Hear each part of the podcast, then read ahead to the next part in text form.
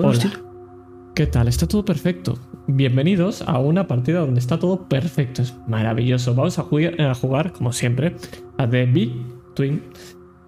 Esta broma nunca será vieja. ¿Qué tal eh, estáis, mis queridos panas, compañeros? Vamos a presentar primero a nuestro queridísimo y que no se nos ha olvidado que es su cumpleaños, nuestro queridísimo escritor favorito, Enseñapitos. ¿Qué tal estás, Sergio? Bien, aunque mi cumpleaños fue ayer. Pero bien, bien, más viejo, pero. Pero me, me siento mejor. Yo creo que. Voy a mejor con los años. Esto, es como el buen vino. De consciente, lo cambiamos por eso. Era de la noche del lunes al martes para decir felicidades a las 12, pero no, no lo hicimos. ¿Lo teníamos apuntados todos? Sí, nos se nos hubiera olvid- olvidado. Probablemente. A ti también te hubiera ocurrido, ¿verdad, Eli? ¿Qué tal estás? Mm, Sí, de hecho me ha ocurrido, yo me lo apunté, pero. Pero no, pero no, no pudo ser. Y nada, pues sí, está todo perfecto, está perfectísimo. Todo, salvo nuestro sentido común. Eso. Me temo que no. No cosas- tiene salvación. Ni por muchos años que cumplamos. Lo siento, Sergio. Hay, cosas que hay que aceptar cuanto antes. Hay cosas que tenemos que aceptar que eh, aquí de eso no hay. Ya está, no pasa nada. Y vamos a hablar con nuestro gusiluz de la mesa. Eh, niño, ¿cómo te has puesto tanta luz de golpe? ¿Qué tal estás? Estás iluminado. Podría hacer chistes que solo entendería Eli sobre Kult, pero no los voy a hacer. Eh, la verdad es que sí, estoy bastante gusiluz, estoy un poco Jesucristo o, un poco como tú hace, hace poco, cuando estabas ahí. Ah, buenas noches. Eh, hoy vamos a jugar a The Between, vamos a ser bisexuales una noche más. Y ya sabéis que es ese jueguito de The Express, le podéis arrojar los dineros y podéis convertiros en bisexuales vosotros también. Voy a poner la luz mientras de bisexual. Eh, ay, no, ya la tenía. Pues... Ah, ¿Qué vamos a jugar hoy? No me acuerdo cómo se llama. Ah, sí, en la novena sesión, el pasado siempre vuelve. Mm, veremos cómo vuelve, pero hoy va a ser un día tranquilito, o eso se supone. Bueno, eso Aquí ya bueno. Que, que se lo digan a los youtubers por Twitter, que el pasado siempre vuelve.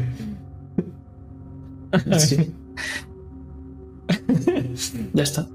Eh, ¿Cómo estás tú, señor Lorenz? Tre- tremendo jocoso estoy hoy. Pues muy bien, muy bien, con muchas ganas de, de ser bisexual una noche más o una noche menos, según las ganas de vivir que tengas. Yo en este caso, ninguna. Así que, eh, con, con ganas de jugar, la verdad es que sí. Pues nada, dentro intro bisexual.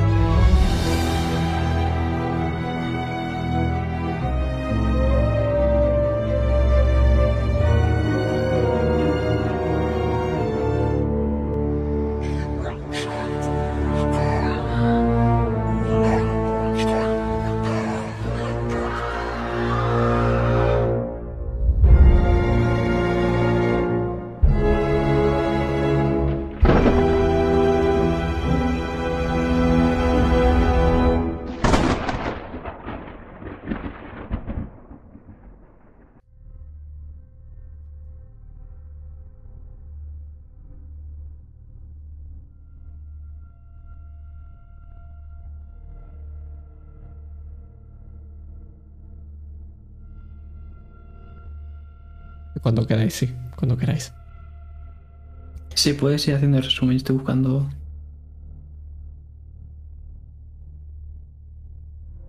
Pero. ¿Has puesto la música? No, ¿verdad? No, porque estoy buscándola, no sé dónde está. Puedes dejar esta, ¿eh?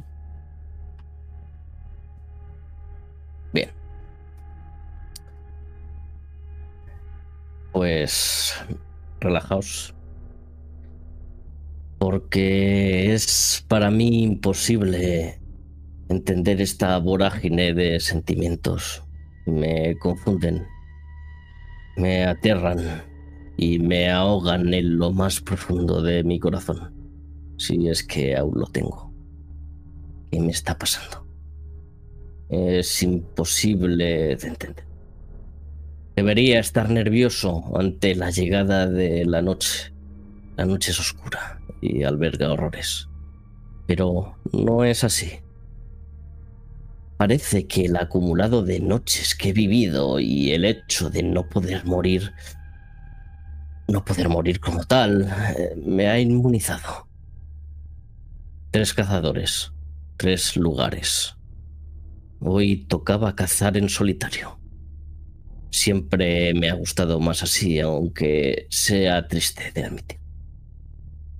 Odio que se metan en mi trabajo. de hacer las cosas yo solo. Tanto Lorenz como la señorita Elena visten sus mejores galas, las cuales son negras. Quizás vistan el luto por si la muerte viene a visitarles esta noche. Lorenz no está tranquilo. Lo noto. Lo noto y conforme... Y lo confirmo en cuanto llegó ese distribuidor de armas, amigo suyo. Un tipo peculiar. A mí me acompañará un, un bastón espada con una empuñadura de sirena. Su canto atraerá los problemas hacia mí, pero ¿No se trata de eso la caza nocturna? Y la noche va de pecadores.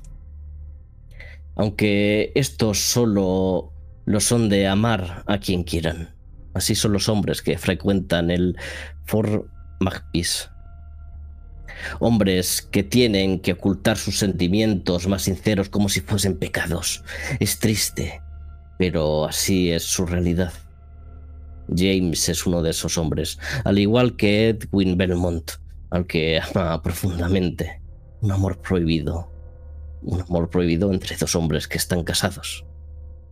Y de nada serviría huir. La gente es horrible en todo el mundo.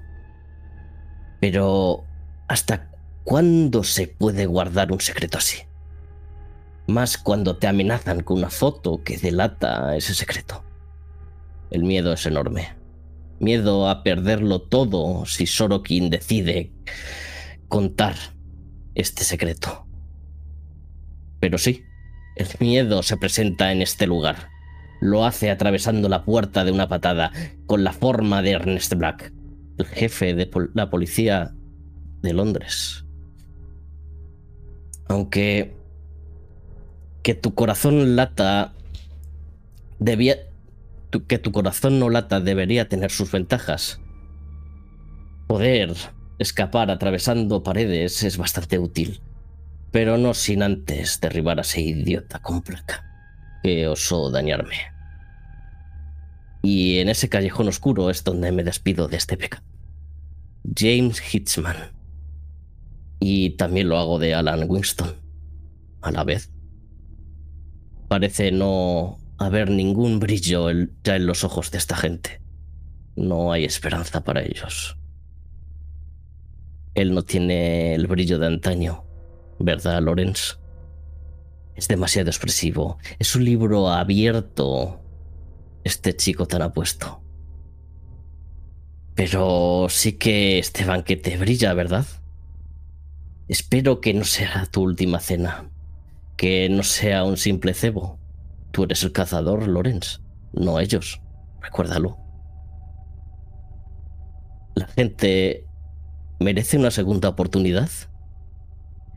Te están preparando una sorpresa y esto no lo hacen con todo el mundo. ¿Será porque eres especial? Pero un menú no empieza por el plato fuerte, ¿verdad? Algo... algo normal te pondrá a. No tiene buena pinta este entrante, así que te echas a correr. Pero quizás es demasiado tarde para escapar de los depredadores que te acechan. Y es que es demasiado tarde. En cuanto diste el primer trago de ese whisky ya estabas condenado. Te han drogado. ¿Y es que te quieres perder la diversión? Una cacería en, toda regla. Esos flashes son como disparos que no paran de alcanzarte, como si matasen tu alma con esas cámaras. Siempre están un paso por delante, Lorenz. Aquí solo hay cosas perversas, ¿no?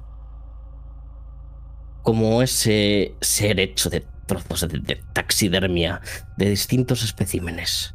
En este sitio se venera lo macabro. Bien lo sabe Underwood. Esas fotos suyas degenerándose lo atestiguan. Y es que te tienen acorralado, pero cuando la presa se siente acorralada, ataca. Es curioso que Underwood se muera por volver a su puesto anterior en la sociedad oscura, porque es lo que hace morir cayendo contigo, Lorenz. Pero él es culpable de su propia muerte, ¿no? Cada cual paga por sus pecados. Pecados. No hay mayor nido de pecados en esta ciudad que el Soho, señorita Elena. Pero aquí estás. Si tienes una amiga en este barrio, no podía ser alguien común, desde luego, menos viniendo de ti. De Orchard. Esa manzana prohibida en el Soho es el escondite de Mildred. Dicen que es una bruja y la verdad no sería raro. Este sitio es refinado en apariencia aunque decadente, curioso para un lugar que esconde las perversiones más bizarras de la gente de Londres. Niña tonta. Ella te avisó de que esto te pasaría te han encontrado y ahora necesitas su ayuda para no sucumbir ante ellos. Pero ella te pide algo a cambio. Siempre hay algo que pagar. A cambio, ¿no? De algún modo. Le vas a sacar la basura. Una basura alta y rubia. Y es que el matón de Sorokin no para de acosar a tu amiga Mildred. Y esta basura no atiende a razones, así que habrá que hacerlo por las malas, usando tu magia, haciendo que este cerdo ruso se desangre con tus propias manos. ¿O eso creías? Tú no eres la única que tiene sus trucos sucios aquí. Oslov se levanta y te rompe la nariz de un puñetazo. Pero el fuego se combate con fuego. ¿O no es, no es eso lo que dices? Así que usar tu sangre en un ritual parece el camino más acertado. Y con el fuego es como lo matas. Mientras te mira a los ojos, odiándote. Pero matar a un cerdo no te va a dar ninguna de las respuestas que buscas. Yo también debo encontrar respuestas a mis tormentos. Diario de una pesadilla, más allá del limbo. Capítulo 5. Thomas R. Moore.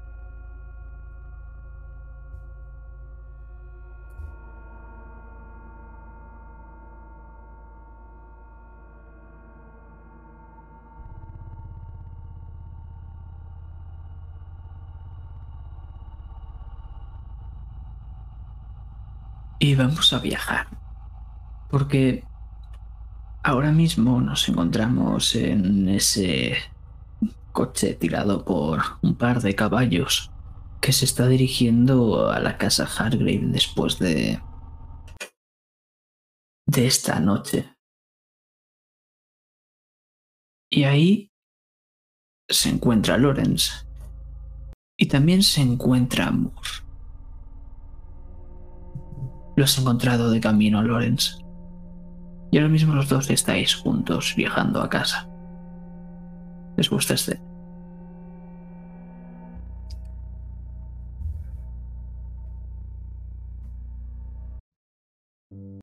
Puedes ver, ya que te sueles fijar en esa ropa de negro que llevaba, que no es la misma que llevaba al salir.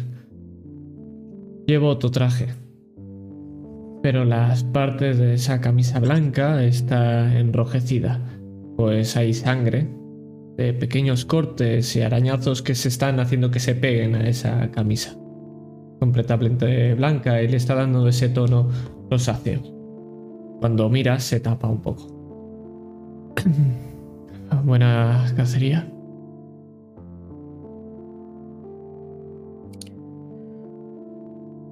No ha dado para mucho.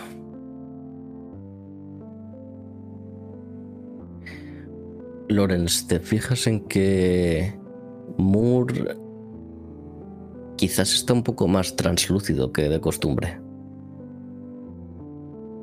Es como si casi ya no se pudiese distinguir su silueta sentada en el carromato. No entiendo de tema de fantasmas, pero me da la sensación, y con el paraguas que lo ves que está destrozado, atravieso la barriga. Esto antes era... corpóreo.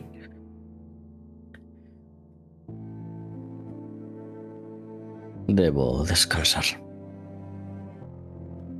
Salir tanto me exige mucha energía. ¿Volverás? Entonces, Moore desaparece. Y lo único que quedan son sus ropas. Allá donde vaya, dará una buena sorpresa, como siempre.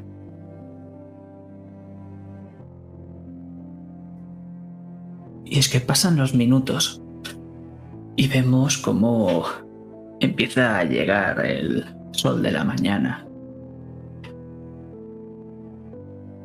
Bajas. Y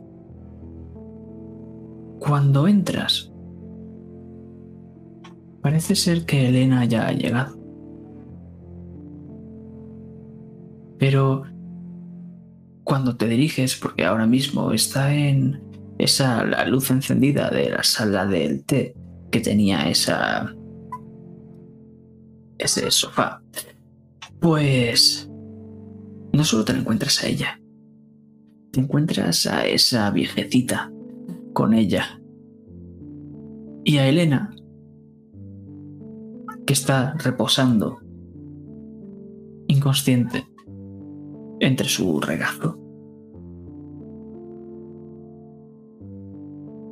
Ves que la viejecita ve que entro con ropas súper enormes, que son las de Moore. Están bastante sucias. Me da un poco de repelús y las estoy cogiendo como un poquito así. Las dejo en un sillón al lado. Veo que ella tampoco ha tenido una noche tranquila. Yo se lo advertí, es una niña muy, muy estúpida. Tan estúpida que creo que nos vamos a ver durante una temporada, chico. Es lo que ha hecho esta vez. Excederse. Juego otra vez, ¿verdad? Sí.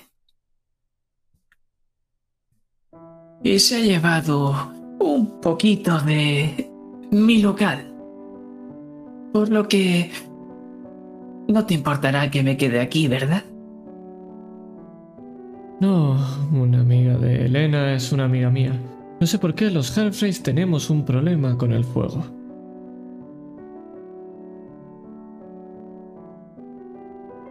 Y con el pasado, muchacho. Y con el pasado.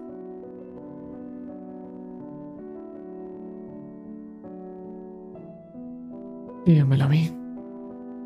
¿Estará bien? ¿Se despertará mañana?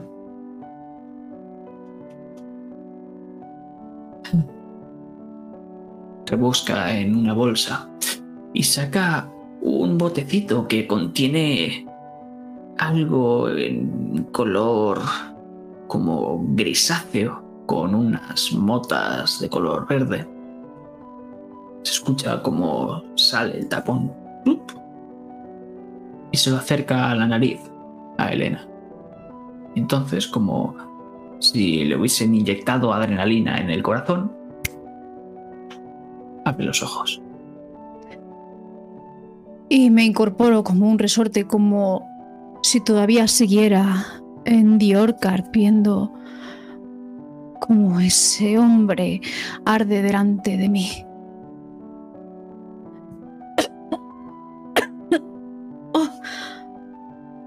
Oh. ¿Mildred? Oh no. Buenos días.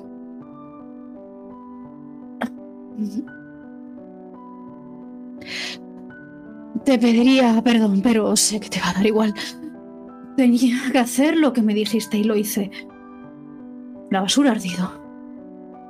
Ah, Te dije que la sacases, no que la incendiases, pero bueno, eres tú. la basura no quería salir. Bueno.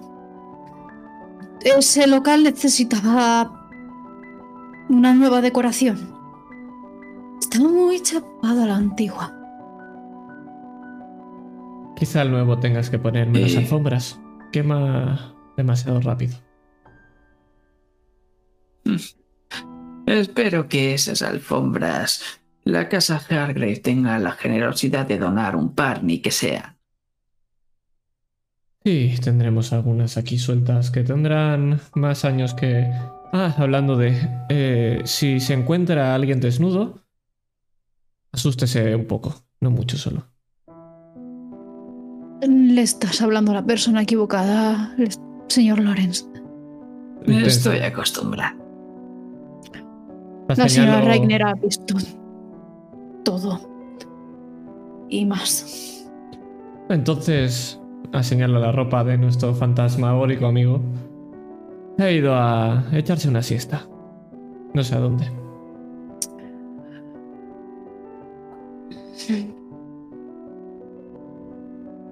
Allá donde vagan las almas, me imagino. No sé muy bien qué deberá hacer para volver a alcanzar corporeidad, pero supongo que eso es algo a lo que tendrá que enfrentarse él. Que vuelve ¿Y nos qué pasó? ¿Qué pasó, Elena? Ese hombre se volvió a levantar. Eso es lo que me gustaría saber. Y creo que debo una visita a nuestra querida Madame Sorkin.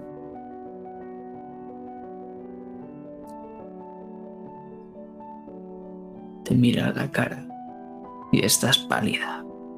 Mm, Tal vez deberías descansar un poco antes, Elena. Sí.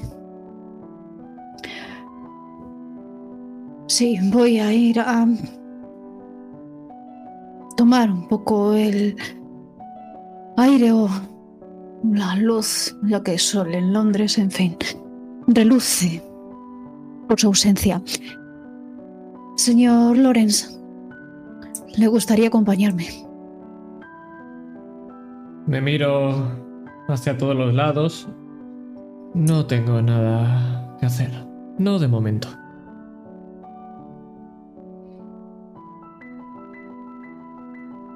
Dejemos a la señora Reigner descansar. El servicio le buscará alguna habitación. Hay demasiadas. Así que siéntase libre de, de hospedarse donde más le guste. Más te guste, Mildred. Por supuesto. Y es que, Elena. Mientras Daisy, la sirvienta que visteis en la biblioteca, acomoda a Mildred, lo que vemos es a una Elena completamente exhausta, por lo que no solo estás herida, también tienes la condición de exhausta. Vale. Solo te puedes quitar una, ¿no? En el descanso. Ujú. Por lo que si vais a tener una escena íntima, como supongo, adelante. Vale. Si Pues. es alguna canción, ya sabéis. Oh.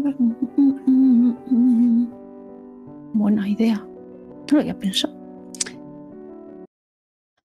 Eh,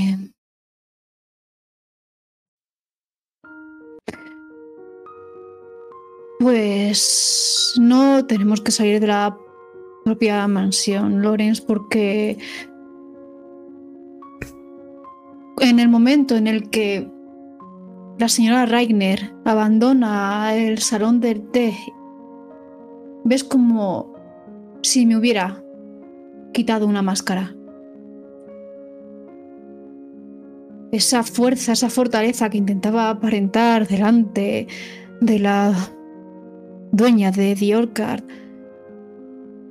cae por su propio peso, casi literalmente, porque en el momento en el que me incorporo para empezar a andar, estoy a punto de caerme al suelo. Y me apoyo en ti. Te pongo el brazo y te rodeo.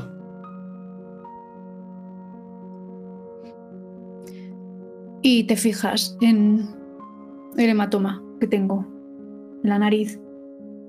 Que imagino me habrán limpiado, pero ya se está formando un hematoma en el puente.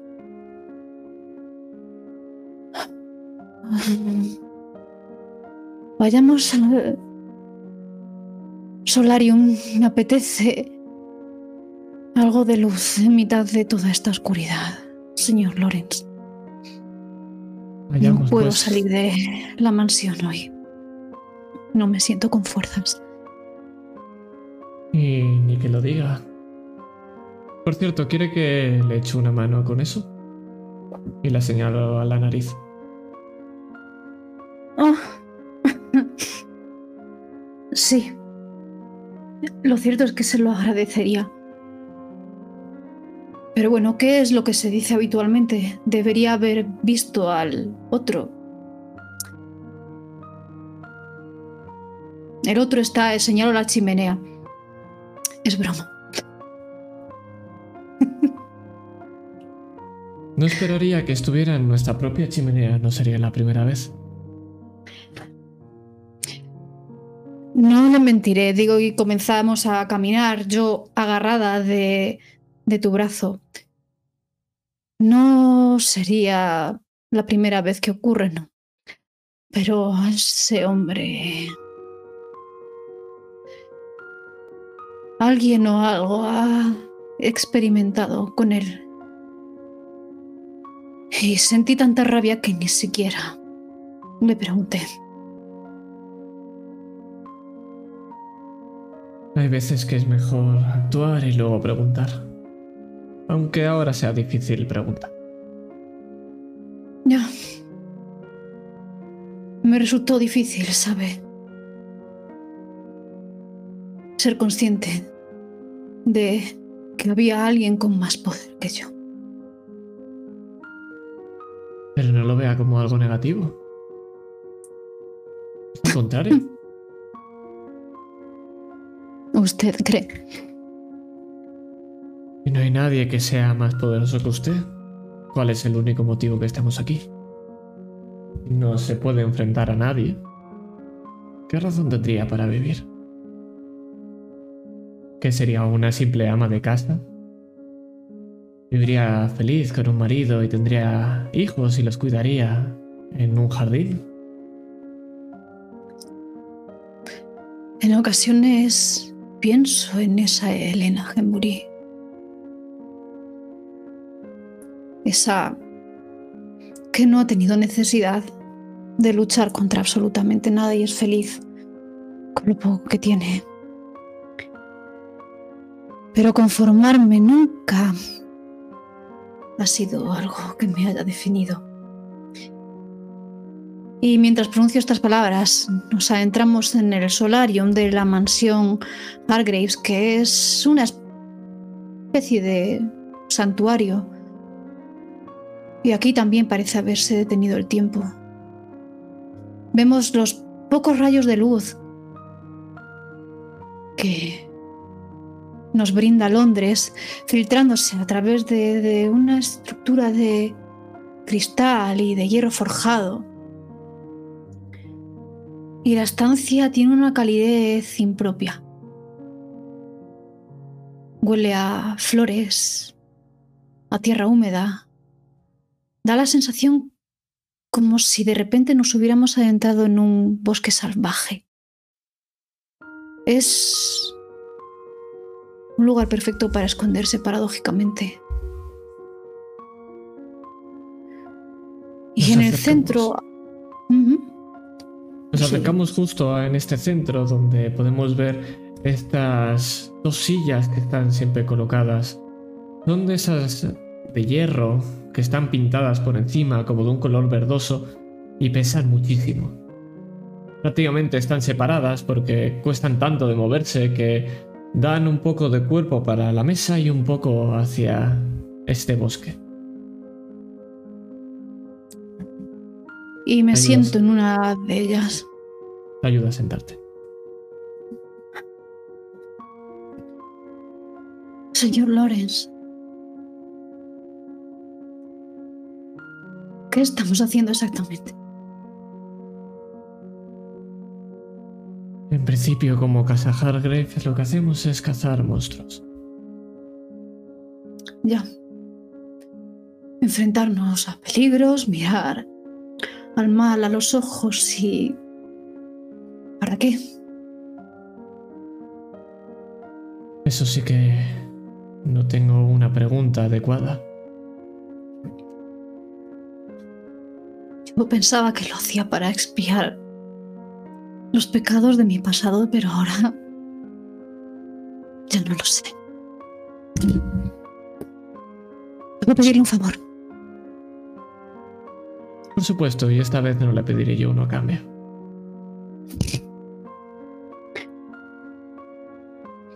Verá, hay un ritual. Algo que suelo hacer en el sótano, pero hoy más que nunca necesito sentir la luz del día.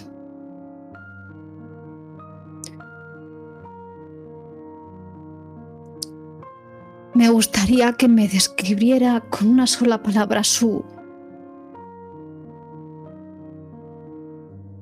mayor pecado y a cambio haré algo que no le permito hacer a nadie o a casi nadie.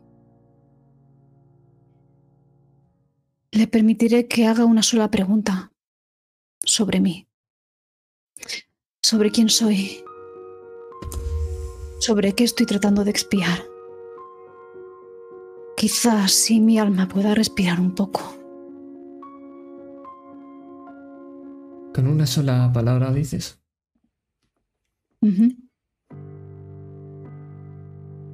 Es fácil y difícil a la vez.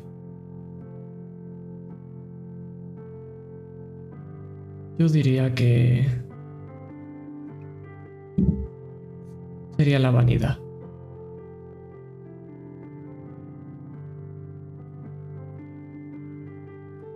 O al menos eso La es lo que lo empezó todo.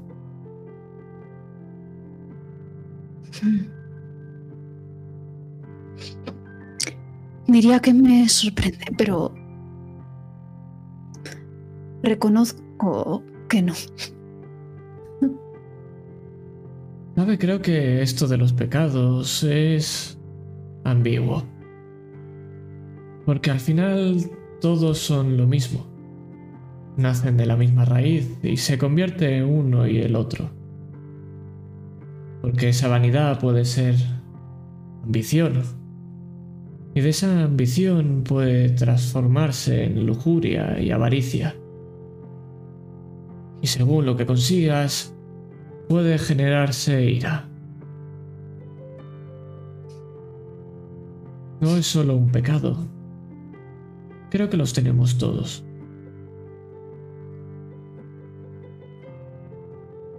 Pero el que le define es el primero que ha elegido. O lo ha hecho también por vanidad. todo lo que escojo, o lo que me gustaría pensar es que no me define mi primer pecado, sino mi primera redención. Eso existe, claro. Y no tiene miedo. No, por supuesto. Eso es lo de que, que me ese día hace- nunca llegue. ¿Qué sería peor? ¿Quedarse igual que estamos ahora? Seguimos siendo pecadores. Y al revés es esperanza. Porque si no llega, seremos unos simples monstruos y alguien nos cazará. Pero quizá llegue un día que no sea así. Llegue un día que nos sintamos lo suficientemente bien con nosotros mismos para no tener que salir a esos peligros y demostrar nada. ¿Y si no? Quiere decir...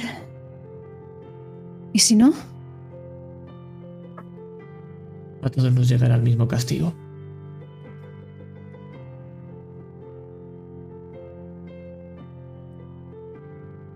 Algunos antes que a otros.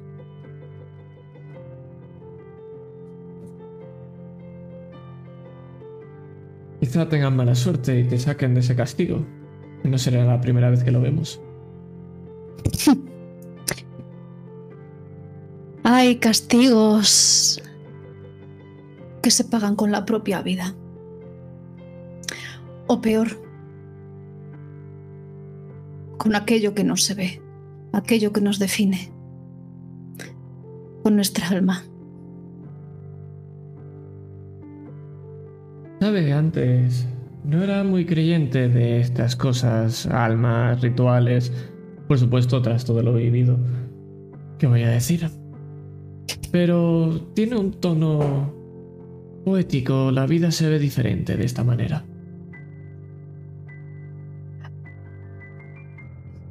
Dicen que la poesía es el medio de comunicación de las personas tristes. Ah, Yo pensaba que eso era el alcohol. No, el alcohol es una vía de escape solamente. Por supuesto, no me había dicho... Sonrío de medio lado. Eh, ¿Podía preguntarle algo? No se me olvida. Supongo que está deseando. No se le ocurre a uno una oportunidad nunca de poder preguntarle a alguien que no quiere hablar de su pasado una sola pregunta.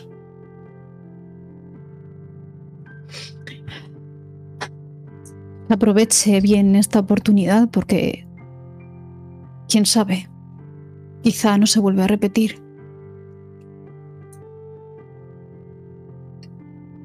Venga un momento y me acerco a ti. Te aparto el pelo de la cara y ves como te toco el lado del hematoma que tienes la nariz. La tienes un poquito torcida.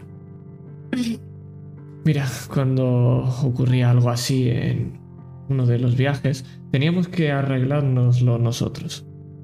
Lo que hacíamos era beber y contarnos historias. Y como no tenemos mucho alcohol por aquí, creo que le voy a contar una pequeña historia.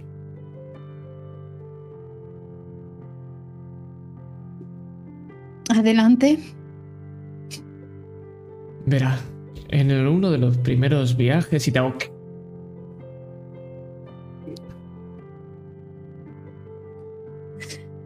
Eh,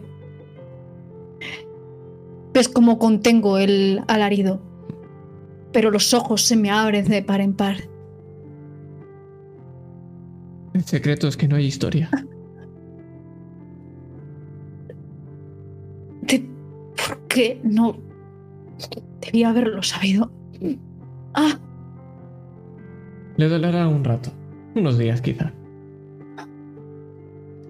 gracias, supongo. ¿Y la pregunta? Sí, porque preguntas sí hay, ¿no es cierto? Siempre hay una pregunta.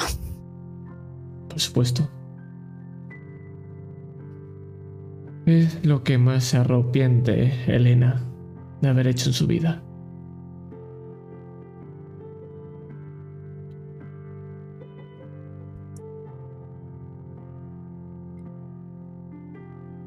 Me arrepiento de demasiadas cosas. Es el sino del penitente señor Lawrence. Pero como los pecados, hay una que sobresalta, ¿verdad? No haber aceptado a mi madre como lo que era. Eso fue un gran problema, del que llevo arrepintiéndome toda mi vida.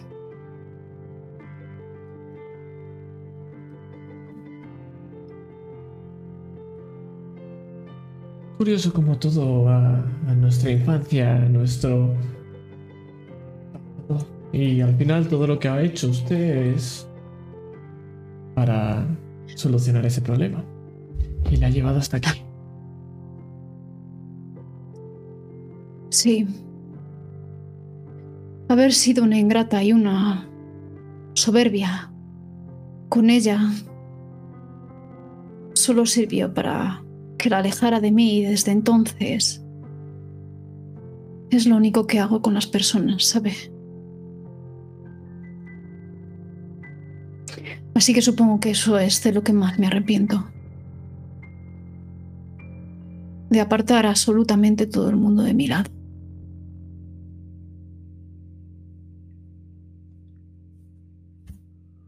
Una culpa, un pecado. Pregunta Elena es, ¿habrá redención?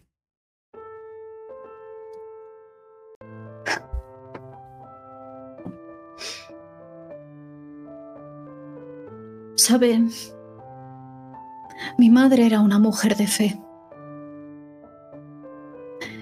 Mi madre creía en Dios fervientemente. Creía en la salvación. Creía que había esperanza, como usted bien ha dicho, para su hija. Así que quiero pensar que esté donde esté mi capacidad de perdón. Hay espacio para redimirse. Me gustaría creer que ese día pueda llegar. ¿Y por qué Pero no ahora todo está oscuro. Y entonces vemos ese cuadro, porque ahora hemos viajado rápidamente colándonos por ese salón, yendo escaleras arriba y poniéndonos justo delante de ese cuadro, Moore. Es ese cuadro de esa mujer que se le asemeja a Elena. Pero obviamente no es ella. Ese rostro triste que detrás está cubierto de llamas. Pero solo está este cuadro. No hay nada más alrededor, aparte de ti y este cuadro. Es el vacío absoluto.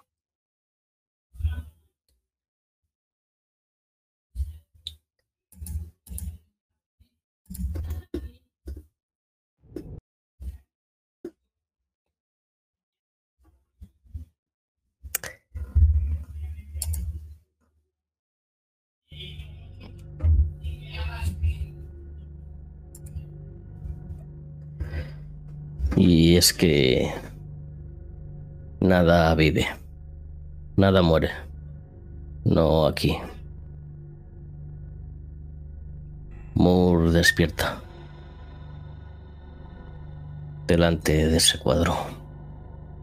O más bien empieza a percibir algo después de que entrase en un letargo pesado, opresivo, lento. Quizás sería mejor no ver. Quizás este sitio sea peor que el infierno en el fondo la niebla. Pero ves. Pero veo. Y ahora mismo quiero ver ese cuadro porque, Moore, hay algo que ha cambiado en ese cuadro ahora mismo. ¿Qué es? El rostro. La expresión.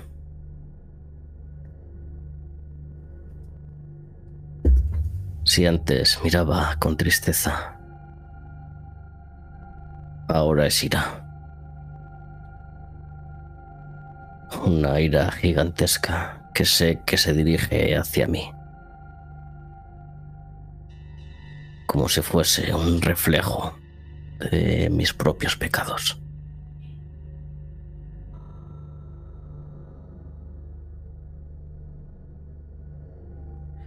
La niebla es esa dama misteriosa que solo puede albergar el horror de los hombres.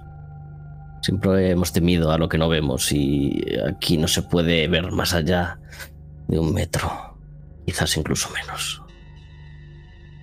A no ser que esta caprichosa dama quiera revelarte algo, alguno de esos horrores que atesora bajo su manto y empieza a diluir levemente.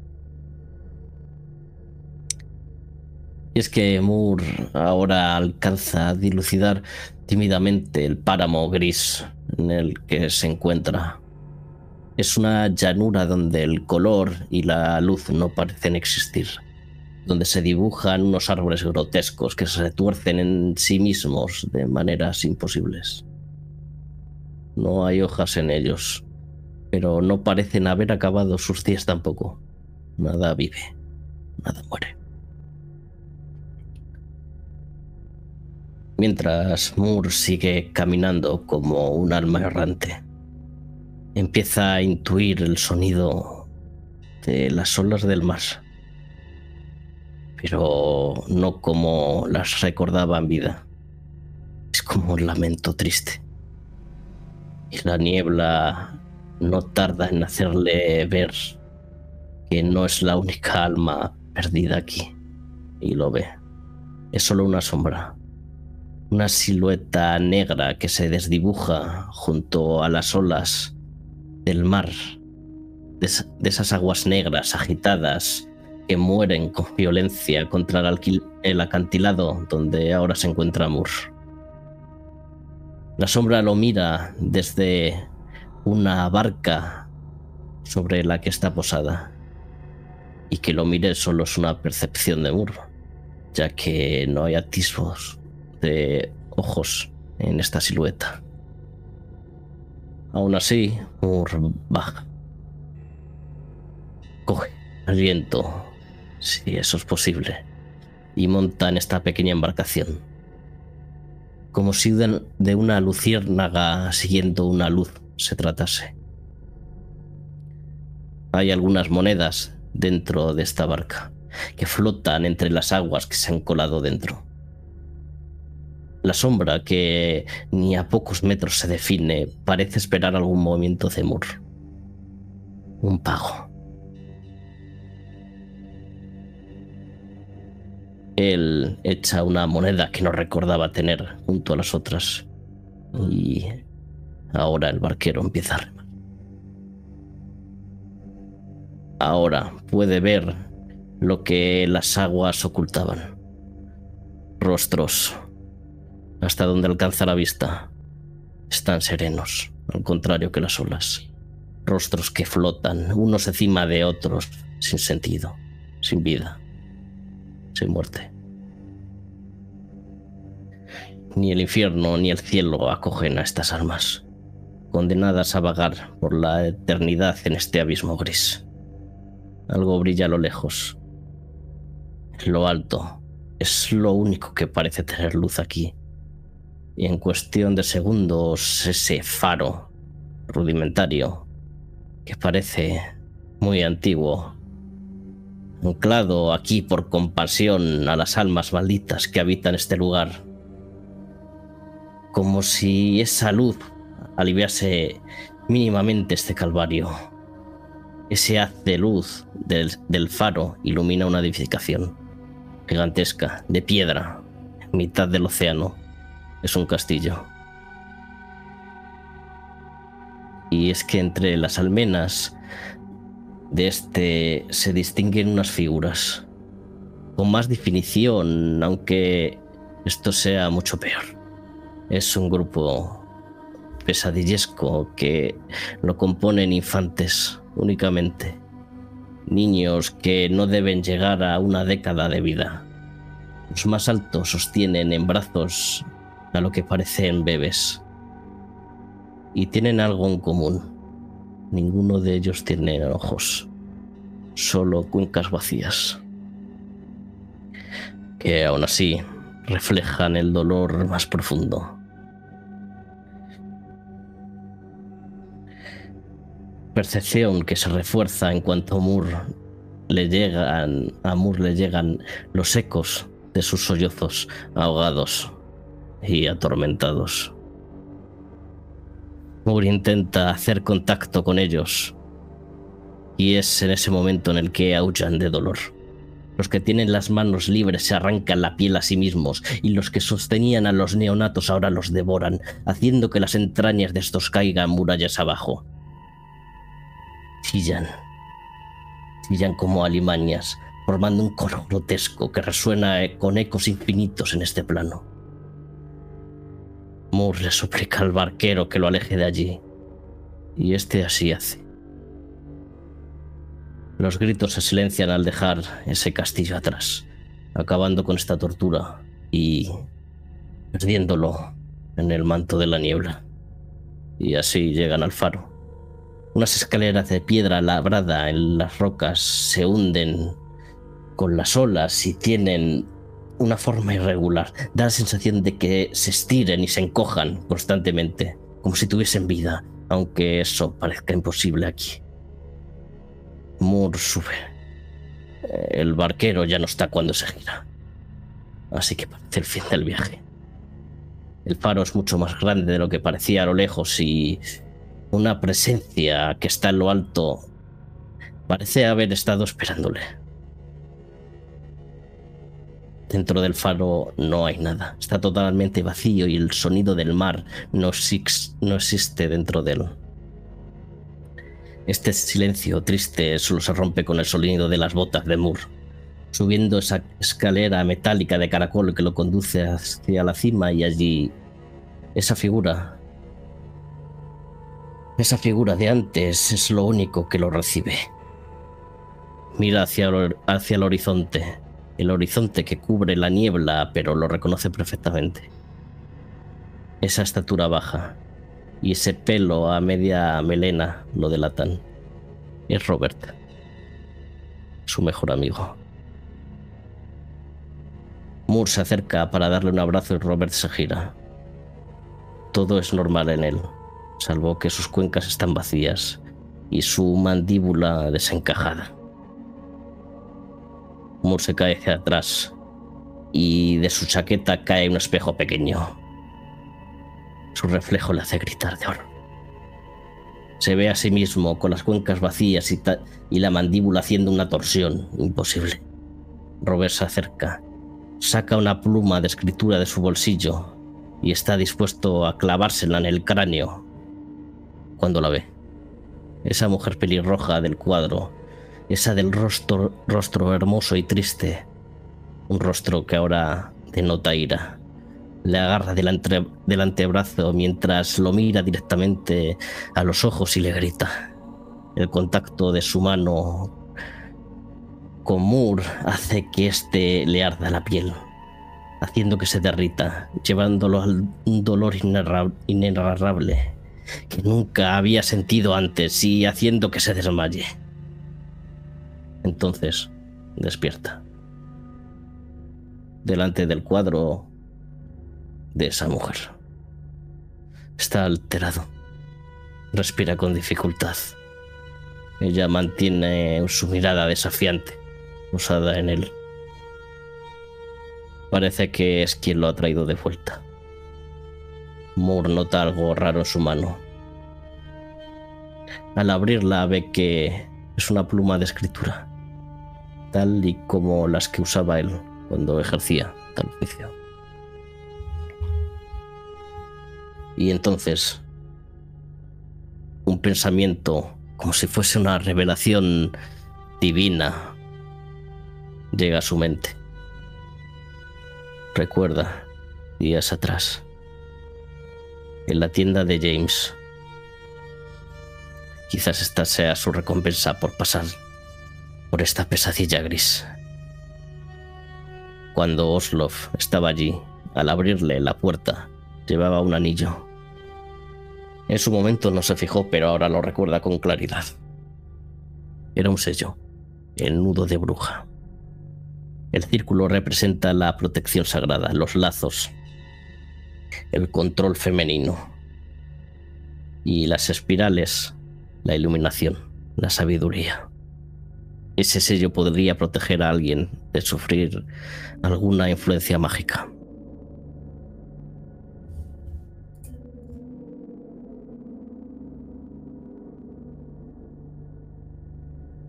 Y entonces, en mitad de esta niebla, con este cuadro sonriendo, con malicia y odio, escuchamos la voz de Robert. Muerte es solo el principio, Thomas.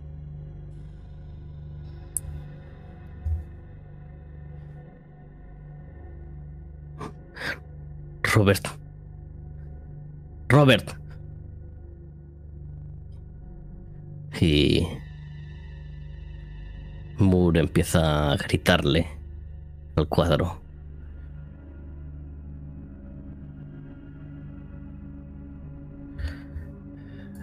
Tu voz se propaga por la inmensidad de este vacío como un eco, llenándolo. Pero nosotros nos vamos a ir de allí. Porque vamos a viajar, pero no a ningún sitio en particular, sino en el tiempo. ¿Quién quiere hacer su máscara?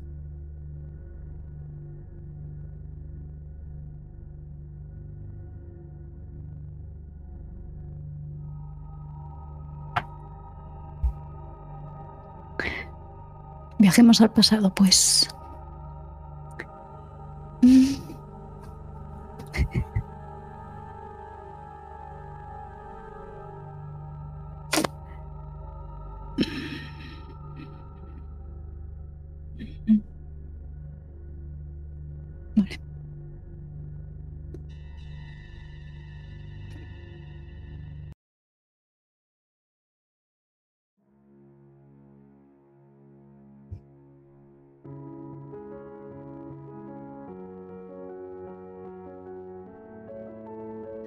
Fui una niña especialmente devota, porque la fe lo devoraba todo en mi familia. Pero había algo en los rituales eclesiásticos que me fascinaba. El vaivén del botafumeiro, el fuego, devorando las docenas de velas a los pies de cada imagen, el acto de confesión, arrodillado frente a una rejilla desde donde solo atisbas el perfil del párroco. Eran rituales que se me antojaban casi eróticos, especialmente el acto de depositar cada forma consagrada en la boca entreabierta de tantas personas. A veces me quedaba sentada en los bancos traseros de la iglesia y me limitaba a observar, embriagada por el olor a incienso. Veía a mujeres de cierta edad confabular entre ellas, mirando de reojo al joven diácono que pasaba el cepillo, a jóvenes amantes acariciándose el dorso de la mano, pensando que nadie más podría verlos. Y es que había detalles que no me pasaban desapercibidos. Pero supongo que eso también ocurría con mi mera presencia silenciosa aunque nadie me dirigiera la palabra. Solo era la hija única de los Gembury. Esa niña fantasiosa, de pelo cobrizo, que casi nunca salía de casa y que solía perderse entre las rocas de la playa y al que a veces descubrían hablando sola. Entonces, él apareció. Un hombre alto y apuesto de tez pálida y facciones afiladas y expresivas, de cabello oscuro y lacio, peinado hacia atrás. Y me sorprendió su vestimenta, porque era propia de la alta sociedad, y me miraba con una sonrisa enigmática desde el otro extremo del banco en el que me encontraba sentada. Y sus ojos parecían brillar la luz que atravesaban las vidrieras. ¿Nunca te confiesas, Elena? Yo me encogí de hombros. Ni siquiera le pregunté por qué sabía mi nombre. Él cerró los ojos y aspiró, sin que la sonrisa abandonara su rostro. Y por un instante tuve la terrible sensación de que me estaba respirando. Y eso me aterrorizó y atrajo a partes iguales. Que era tan, pero tan apuesto, tan peligroso. Aquello era lo que debían de sentir todas esas bocas entreabiertas al notar entre sus labios la forma consagrada. Así que... Uy, como alba que lleva el diablo. No tendría que haberlo hecho. Porque esa noche, esa noche soñé con una danza macabra de brujas y campesinos. Y en el centro, una cabra de pelaje de color azabache con una madeja de flores en su cornamenta. Su presencia era poderosa y sus ojos parecían brillar por la luz de un centenar de candiles. Y aquel animal me llamó con un gesto de la cabeza, invitándome. Me acerqué a él, sintiendo una mezcla de temor y fascinación. Y entonces el animal habló. Confiésate para mí, Elena. Solo te pido el mayor de tus pecados. Chispazo en la nuca. ¿Quién eres? Lo sabes. Solo soy uno de tantos. Pero te estamos observando. Sabemos lo que deseas. Sabemos lo que eres capaz de hacer Sabemos lo que murmuras cada noche cuando crees que nadie te escucha. Cerré los puños. Quería marcharme corriendo, despertar, pero algo me impedía hacerlo. Durante años me intenté convencer a mí misma de que aquel ser me coaccionaba para que no me moviera. Ahora sé que jamás pretendía hacerlo. ¿Qué quieres de mí? Y de nuevo, esa sonrisa, llena de dientes perlados, como la de un depredador a punto de despedazar a su presa. Solo darte lo que deseas, poder, dominio, libertad en un mundo tan ingrato con niñas como tú, a cambio de que renuncies siempre a aquello a lo que más amas, a cambio de tus secretos más oscuros, a cambio de que siempre me elijas a mí. Un relámpago rojo, una hilera de espejos rompiéndose en mil pedazos, una mujer adentrándose en el mar para no regresar, dientes, tantos dientes clavándose en mi carne, dientes haciéndome pedazos, ni siquiera sé rezar, ni siquiera sé rezar, ni siquiera sé rezar. ¿Qué soy? Aquello era mi danza macabra, mi baile de máscaras. Y bailé. Por supuesto que bailé, hasta precipitarme por el acantilado que me llevaría al mismísimo infierno. Eres yo, Elena, y yo soy tú.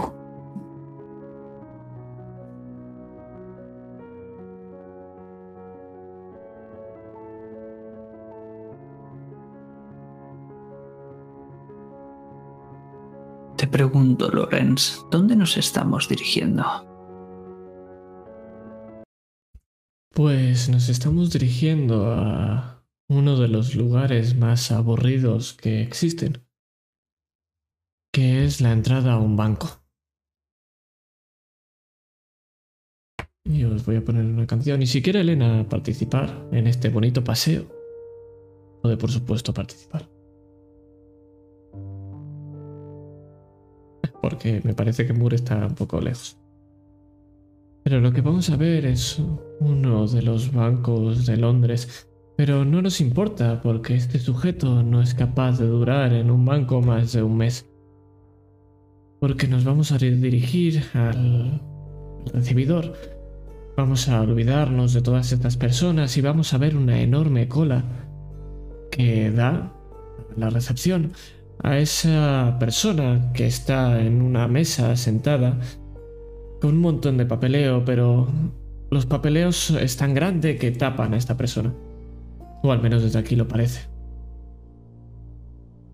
La cola es infinita. Y es que cuando nos vamos acercando, podemos ver que no es grande por nada, sino que parece que está siendo a propósito. Y es que ha pasado ya una hora y el tiempo no es algo que aquí dé mucho. O no importe. Es que cuando llegamos, y me dirá Elena si está o no. No estás, perfecto. Lo que podemos- Estaba muy exhausta. Vale. Lo que podemos ver es que la montaña de papeles no era grande, sino es que la persona que había era muy pequeña. Tan tan pequeña que no llegan al metro veinte, como si fuera un niño, pero realmente es adulto. La gente lo mira mal. No sabemos si es por su condición o por haber estado más de 10 minutos para decirle que simplemente vaya a hacer la cola de él.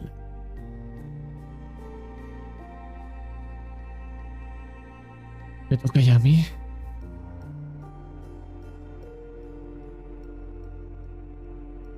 Si quieres, puedes esperar cinco minutitos más. Como espere cinco minutitos más, voy a coger todos esos papeles. No, porque no acabó bien la última vez. Clark, por favor, ¿puedes hacer que las cosas vayan más rápido? Ya sabes, somos amigos. A ver, poder puedo. Otra cosa es que quiera. Vamos a ver, Clark, sabes que vengo solamente a ti porque eres el único que puede conseguir objetos en según qué rincones. Vendría más a verte si no fueras tan exa- exasperante. Necesito material. Y como vienes tan poco, por eso tengo que retenerte un poquito más de tiempo, Lorenz. Saca la libreta y apunta. Clark. Dispara. Carrete de fotografía.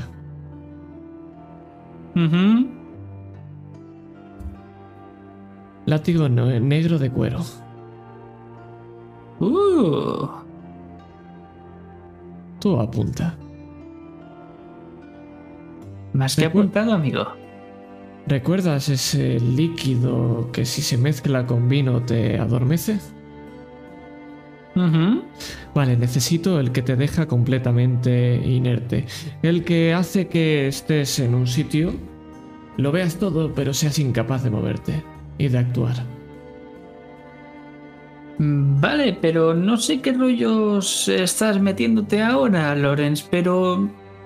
Antes no eras así. ¿Qué te ha pasado, amigo? Ah, no, no es para mí, es para una futura sesión. Entiendo. Y necesito un poco de información.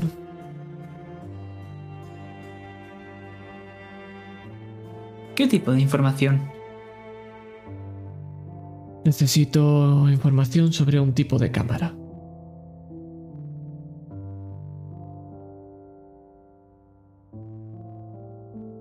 Y no me he- preguntas a mí. Sí, porque lo que necesito no es el... Necesito un mapa. tiene que haber en algún lugar de ahí abajo, ya sabes, en estas cosas ocultistas, donde puedes ir a viajar, que tiene que haber en un punto, un lugar donde vayas tras hacerte una foto con una cámara. Seguro que si le preguntas a alguien lo sabe. Un mapa, una manera de llegar, un ritual.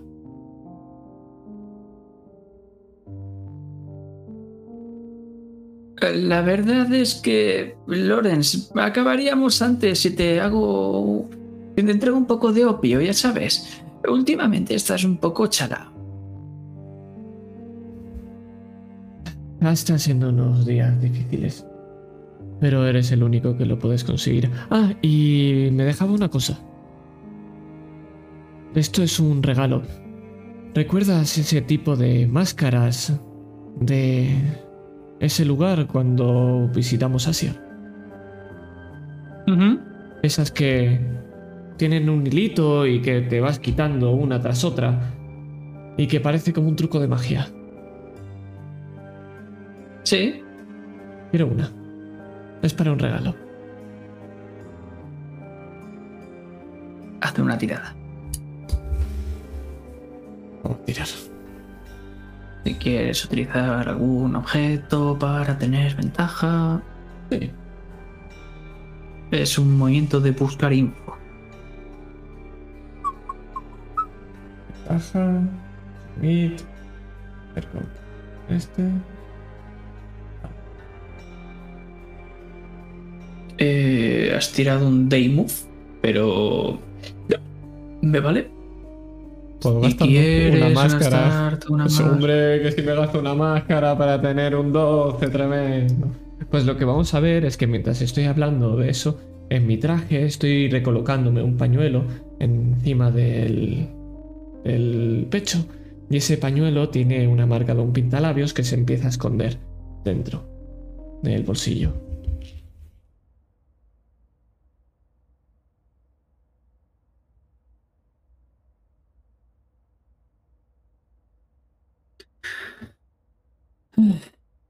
Vale, te lo voy a conseguir.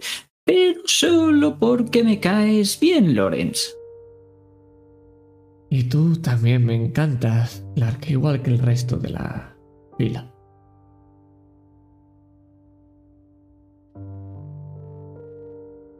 Por eso no tienes tantos amigos como tú crees, Lorenz. Te sorprenderías, últimamente la casa Hargrave está llena de gente.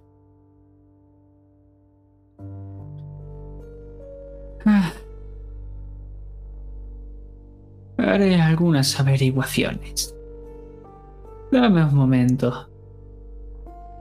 Y ves cómo se da la vuelta, empieza a sacar papeleo. Y coge y te tiende un periódico. ¿Has visto esto? Cojo el periódico. Tengo todo el día, como toda esta gente, y me siento. puedes ver cómo el titular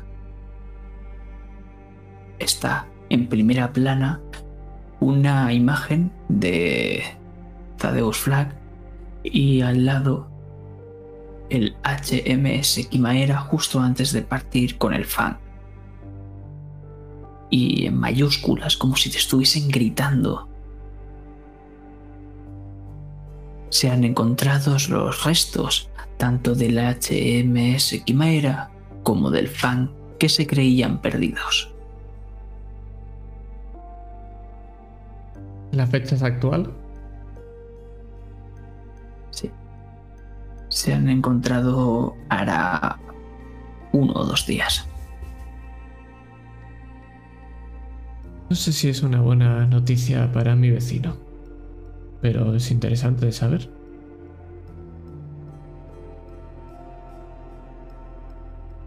Vale, vale, vale, vale. Ven por aquí, Lorenz. Voy por allí. Veo cómo se aleja y deja la fila completamente vacía. Cojo un cartelito y pongo fuera de, de servicio y lo coloco. Y me voy detrás. La gente empieza a insultarme. Estoy Ah. acostumbrado. No creas que se vayan a ir muy lejos, Loren. Se quedan todo el tiempo del mundo. Sí, porque lo tenemos todos para ti. Oye, tienes un fetiche muy raro con hacer esperar a la gente. Bueno. A lo que íbamos. Estaba viendo y... He visto algo extraño y... ¿Ves cómo abre un libro polvoriento que... uf, sale todo el polvo, te lo tira a la cara? He encontrado mucha información, pero parece ser que... Y lo gira.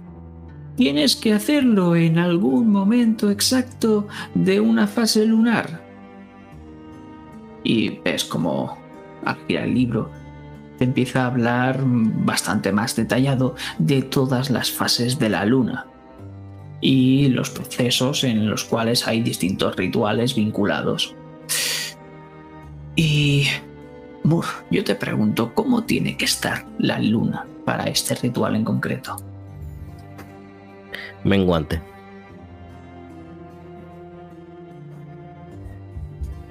Lo señala Clark con el dedo. La página parece que se vaya a deshacer. ¡Aquí! Vale. Y miro hacia el cielo, está completamente gris. ¿Cuánto queda para menguante?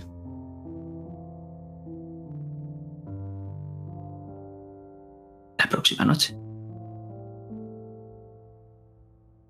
Justo a la que vayáis a ir. Qué casualidad. Una buena noticia. Buen trabajo, Clark. Invítate a uno de esos whiskies que tanto te gustan. Por supuesto, amigo, por supuesto.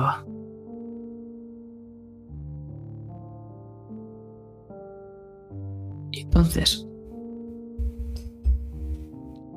lo que vas a ver es como la noticia de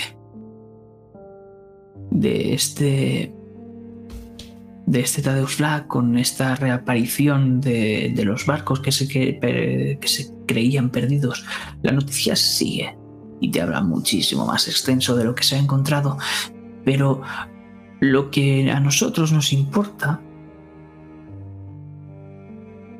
es que hay en el pecho de Tadeus un emblema dorado del HMS Quimaera.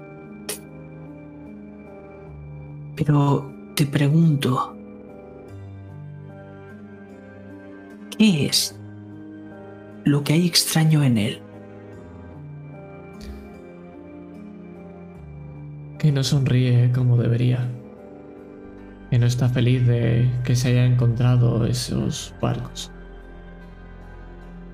Que no quería que se encontraran. Y aparte de Tadeus Flag, lo que quiero saber es qué hay extraño en el emblema.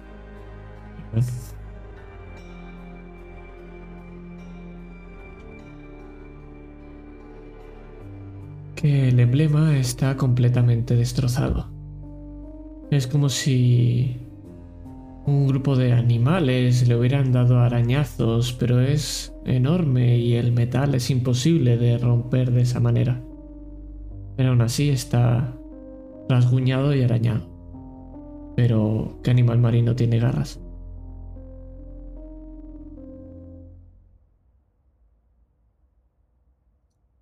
¿Algo más, amigo? No, de momento no. Gracias por tu presteza y tu diligencia. Es un placer venir a verte, Clark. Lo mismo digo, querido amigo. Y cuando te vayas no hace falta que le des la vuelta al cartelito. Con suerte, a mejor se va. Con suerte. Eres un ser despreciable, Clark. Que vaya bien. Volveremos a vernos.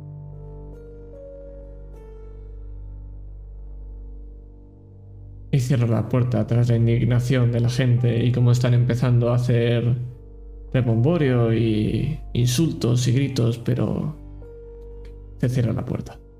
Ya no es mi problema. Tampoco parece que sea el de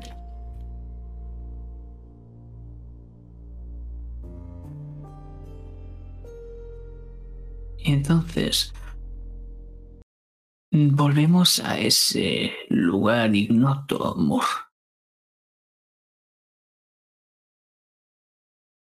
A no ser que me digas lo contrario. ¿Dónde estamos? ¿Qué estás haciendo, Moore? Estoy en mis aposentos, volviéndome a poner mis ropas. Parece que Lorenz las ha dejado por aquí tiradas. Un poco desconsidera- desconsiderado. Un poco descortés.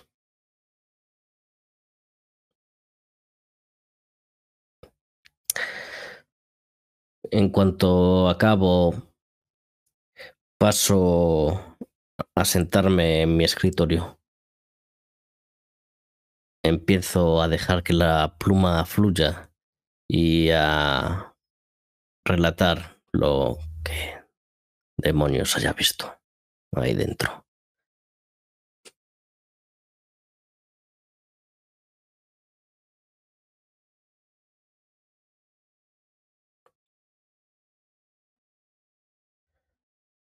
¿Quién eres tú? Es lo que te dice Mildred al otro lado.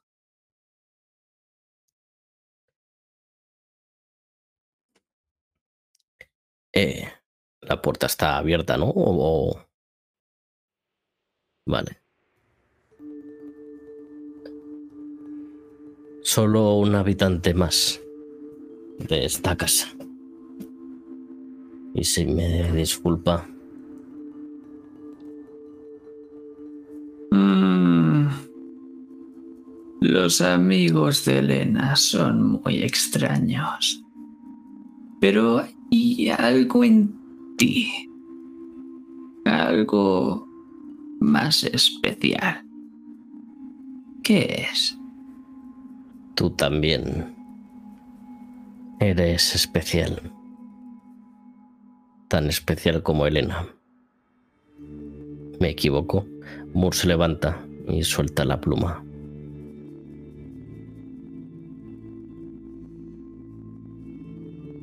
Bueno, no sé si es un halago que me compares con esa chiquilla. Sabes a lo que me refiero.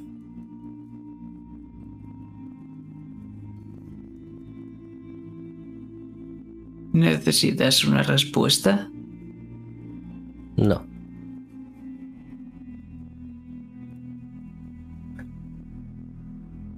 Pero, ¿qué hay de especial en mí? Eso quería saber.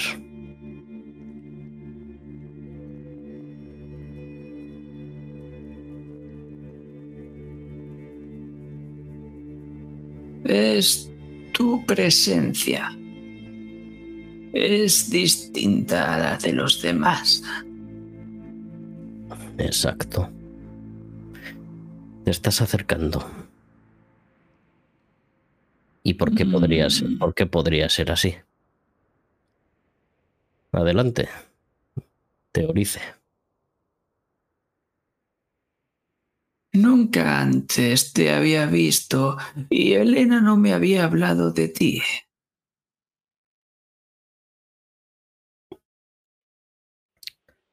No podría haberlo hecho, ya que no me conocía.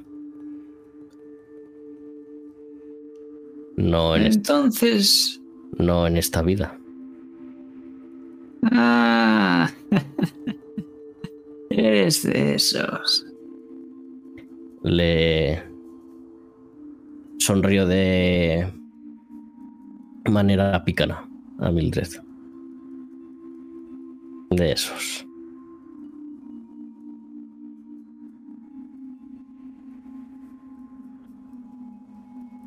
Entonces te empieza a examinar más detalladamente.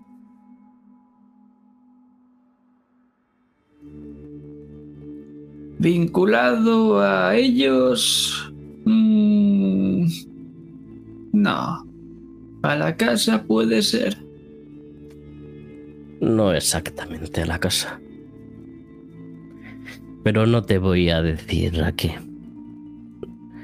No le voy a dar el gusto.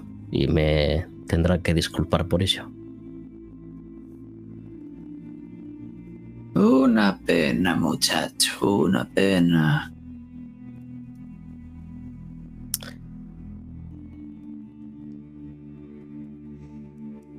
¿Usted sabe algo sobre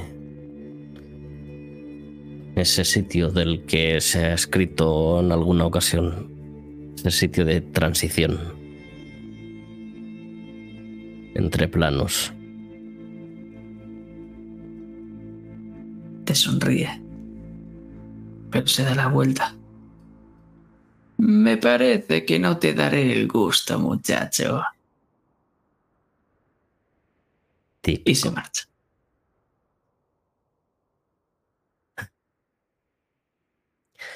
Moore niega con la cabeza y cierra la puerta.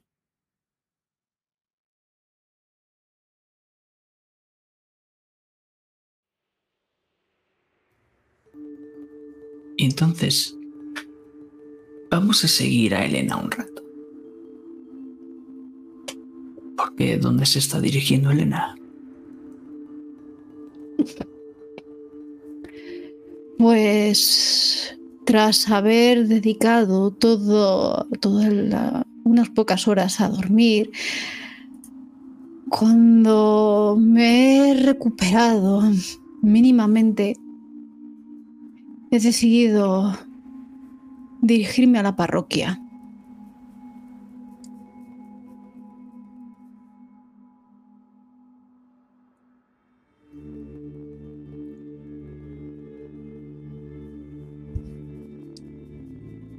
Parece que hoy no han hecho misa. No ves que haya nadie a los alrededores. Mm. ¿Y en el sagrario?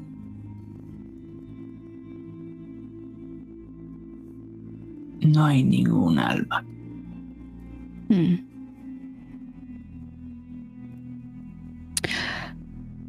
Es una suerte que sepa dónde vive el padre Batham.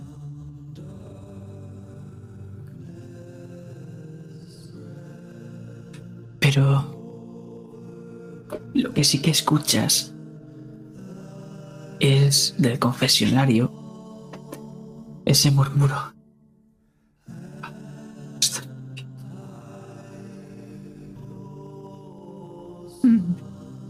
Y la puerta abierta de la persona que se confesa. ¿No hay nadie en el lugar de la persona que se confiesa?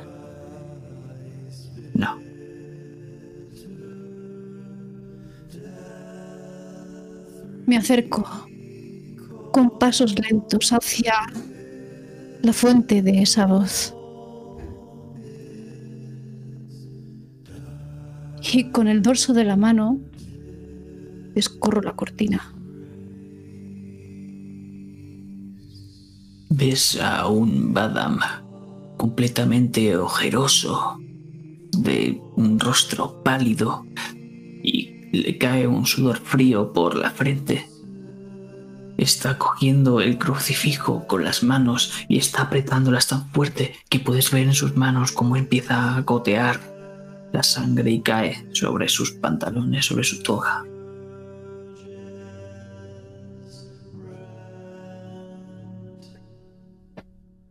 Coloco ambas manos sobre las suyas intentando aliviar esa presión. Padre.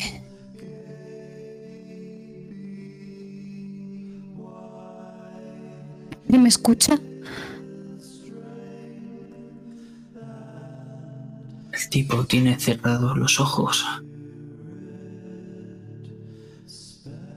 y ves como sus manos, que estaban antes temblorosas, poco a poco empiezan a quedarse más quietas. Y su sangre te mancha las manos.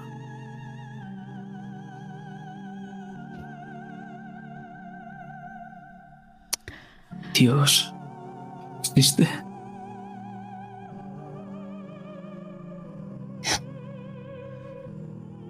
Hay algún lugar más allá. Existe el cielo, el lugar donde descansaremos al fin.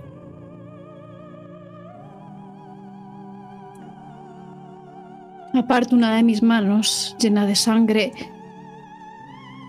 y le toco el rostro con dulzura. Padre, ya donde oscuridad siempre hay luz. Y allí donde hay un infierno siempre tiene que haber un paraíso. Porque uno no puede vivir sin el otro, pero eso me dijo usted a mí. ¿Qué le aflige, padre?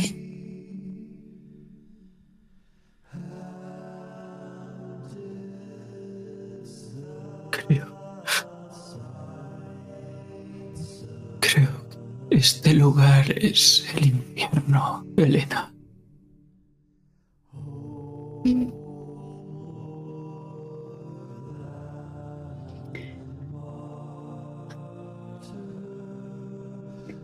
Le avisé, padre. Y lo peor de todo es que este es solo el principio. Pero le necesito, padre. A usted y a la luz de su fe en Dios, no me abandone, por favor.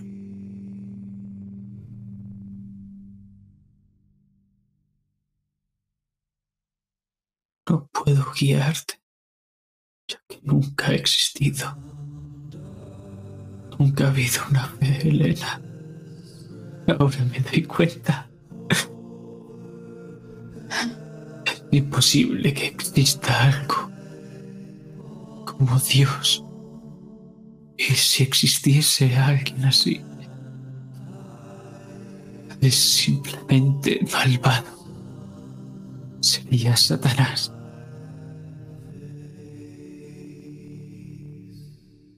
Si no, no permitiría esto que está pasando.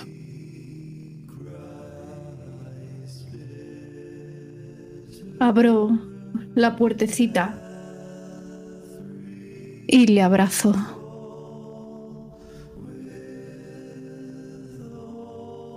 Padre, no hable así, por favor. Recuerda lo que decía San Mateo en su Evangelio, lo- las palabras del centurión. No soy digna de que entres en mi casa, pero una palabra tuya bastará para sanarme. Padre, usted es para mí esa persona. Siempre lo ha sido. Y si me dice ahora que nunca ha tenido fe, que no cree en aquello que hay que creer para no tener miedo a la oscuridad y a la muerte y a lo que no hay después de ella, Padre, estamos perdidos. ¿Y quién es mi persona? ¿Quién me va a decir a mí esas palabras?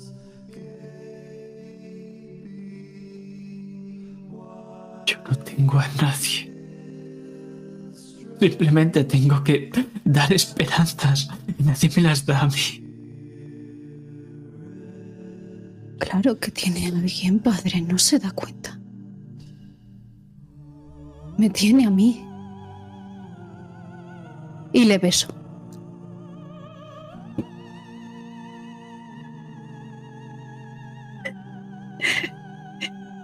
Y lamentablemente, esto me va a hacer ver algo muy turbio. Sí, porque cuando tus labios se separan,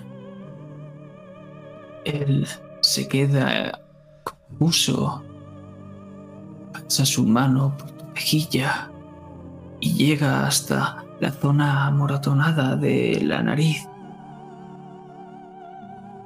Entonces, te coge de la cara y te la acerca a la tuya y te devuelve el beso.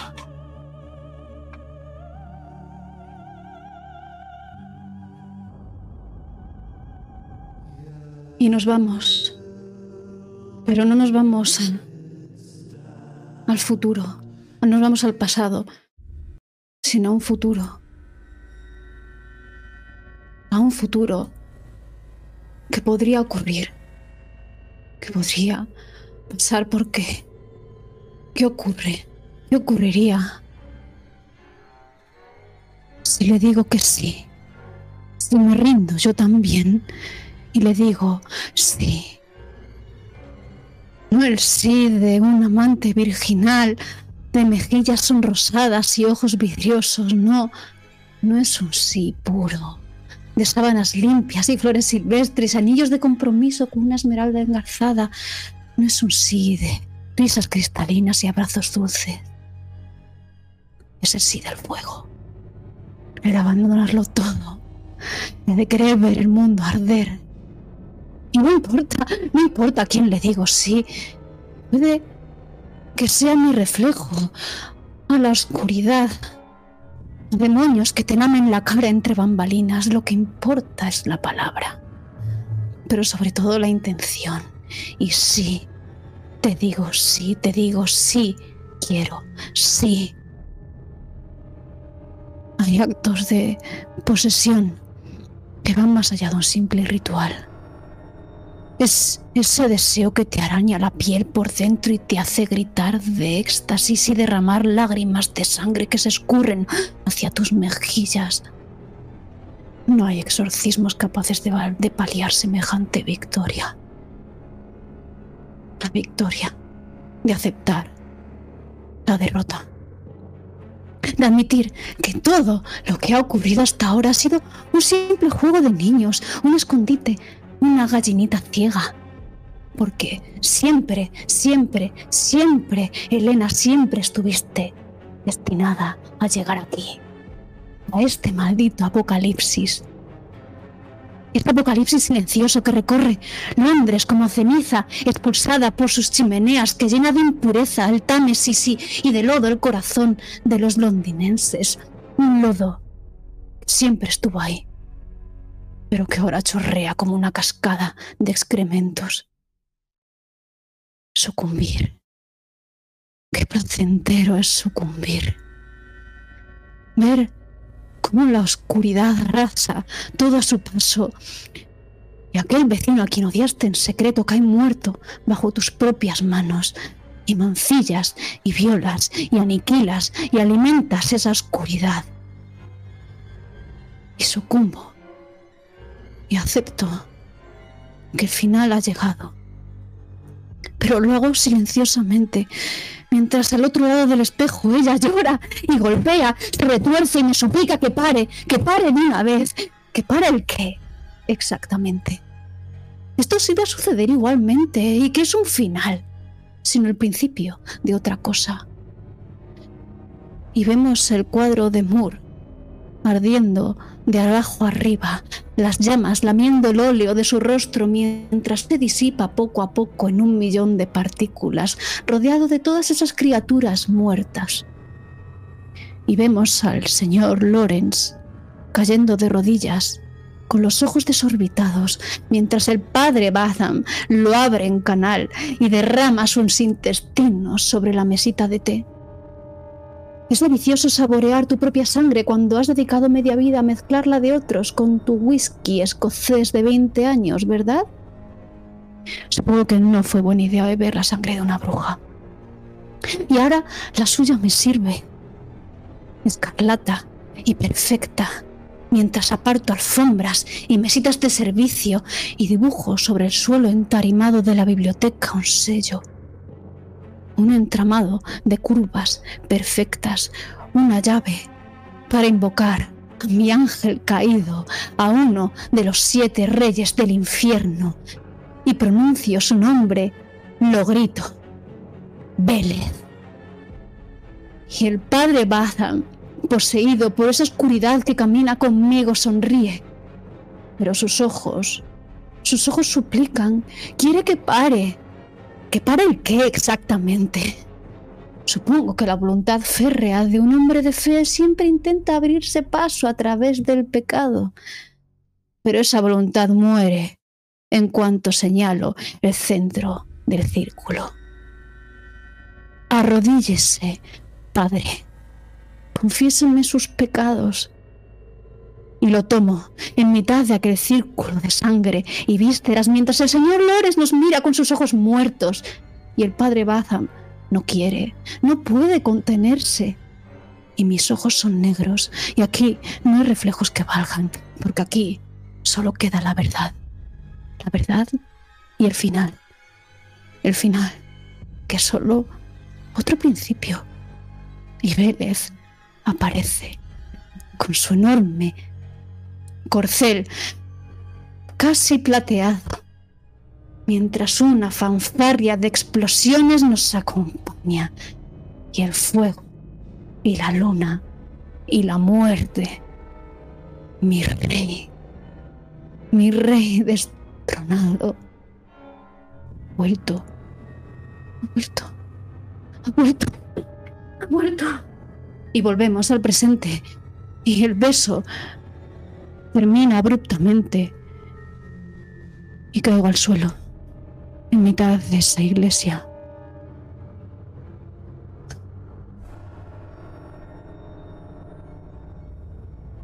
Pero nosotros nos alejamos de ahí.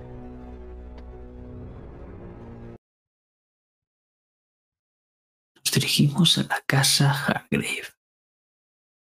Porque allí, Moore, están tocando la puerta.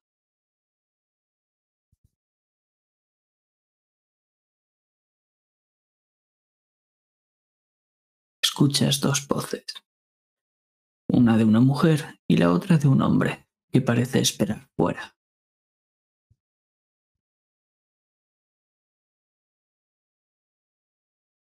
Daisy, la sirvienta, simplemente está haciendo que esta mujer entre. Pero antes de que la vea incluso Moore, quiero que no la vayas describiendo como es.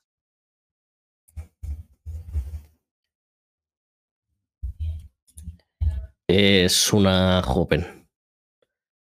Es morena y sus ojos son azules. Unos ojos tan azules que incluso el mar podría envidiarlos. Y Moore no sabe por qué, pero hay algo familiar en el rostro de esta mujer. Quizás, quizás un eco del pasado. Va vestida de forma impoluta, con unos ropajes elegantes que denotan que debe pertenecer a las altas esferas de la sociedad londinense.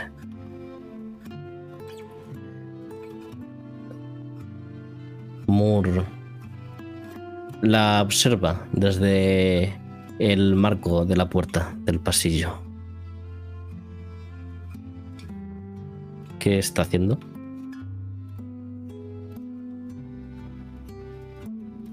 Está hablando con Daisy. Parece que está preguntando por alguien. Veo algo apurada a Daisy, como si no supiese si tiene que hablar en nombre de alguien o no. Así que me acerco. ¿Puedo ayudarles? Oh, buenos días. Soy Camille Holmes. Encantado. ¿Qué asuntos le traen a la casa Hargrave? Verá, estaba buscando a el dueño de este hogar. Digamos que no se encuentra en la casa. Ah, ¿Tardará en llegar? Quizás algunas horas, pero yo también le puedo ayudar. Si está en mi mano. Cuénteme. Verá y ves que tiene entre sus manos un sobre que parece que hace algo de tiempo que ya está abierto. Estoy aquí por... Bueno. Mi abuelo. Eh. Su abuelo era... ¿Era de la casa Hargrave? Sí. Perteneció a esta casa y no sé muy bien qué es lo que hacía mi... Mi abuela tenía esto y te muestra el sobre. Era un escritor. Y... Bueno, como no lo conocí, pues... Pensaba que a lo mejor todavía quedaría algo de él aquí. Leo la carta.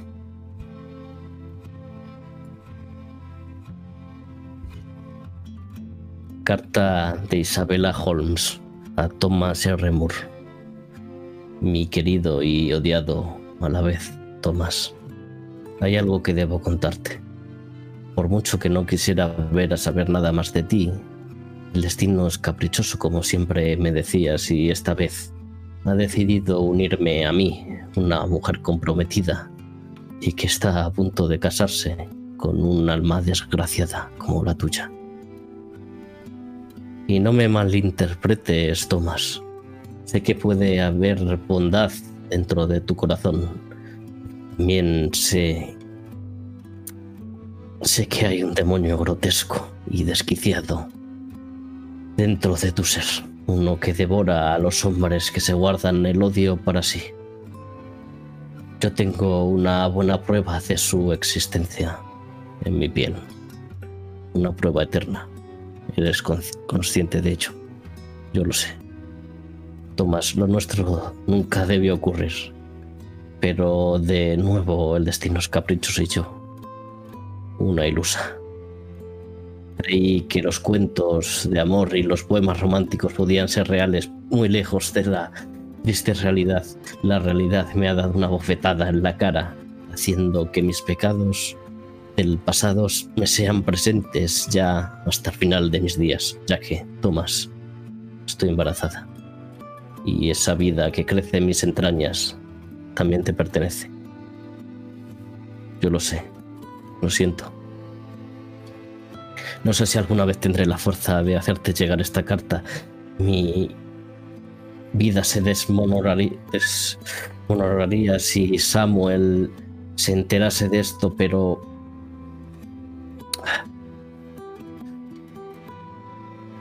Probablemente me lleve este secreto a la tumba.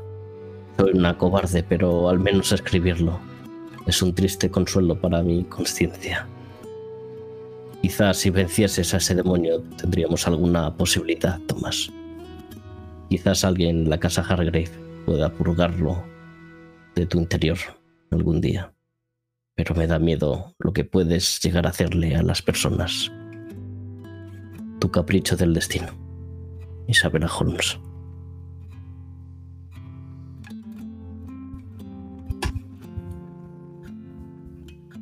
En cuanto... Me la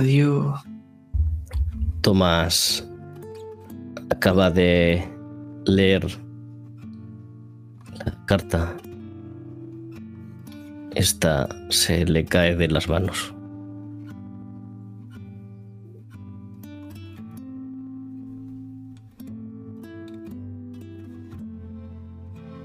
Ella te mira de arriba abajo. ¿Está bien?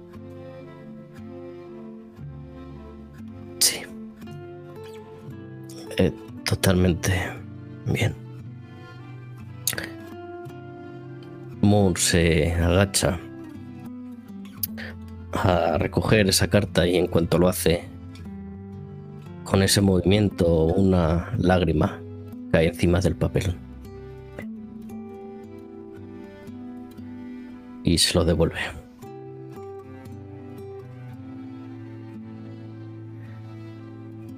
Es solo que me ha conmovido esta historia. Ella te sonríe y con su pulgar te pasa el dedo por la cara y te limpia esa lágrima.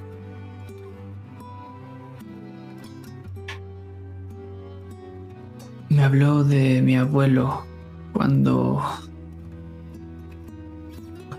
antes de morir. Y luego descubrí y coge la carta. Y bueno, ahora estoy aquí. ¿Sabes si queda algo de mi abuelo? Cualquier cosa me vale. Solo quiero saber un poco más de él. Quedan algunos libros en nuestra biblioteca.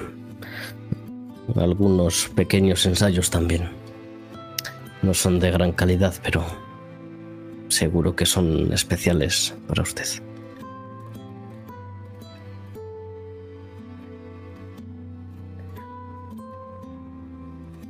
Y lo agradezco. Y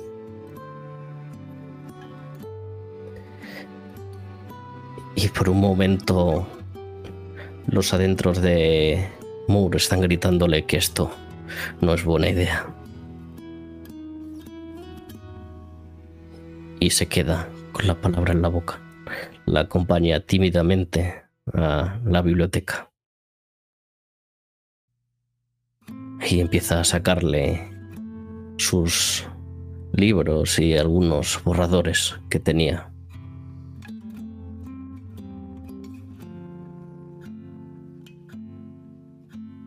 ¿Los libros están bien cuidados? ¿O son esos típicos libros amarillentos y polvorientos?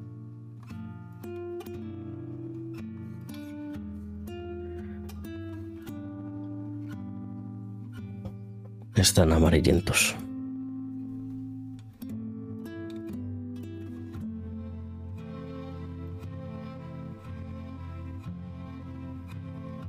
Es que cuando coge el libro y acaricia su lomo, pasan las páginas con delicadeza y simplemente sonríe. La verdad es que no sabe cuánta ilusión me hace. Se lo agradezco de todo corazón. Y entonces cierra el libro y se lo guarda. Puede llevarse todo lo que aún conservamos de Thomas Remor. Considérelo un regalo. Sé que él es lo que querría.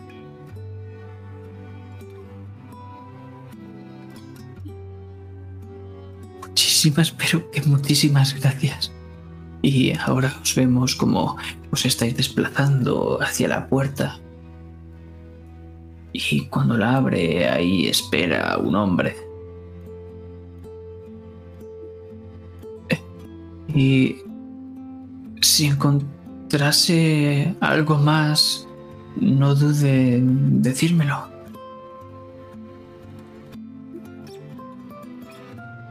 Por supuesto.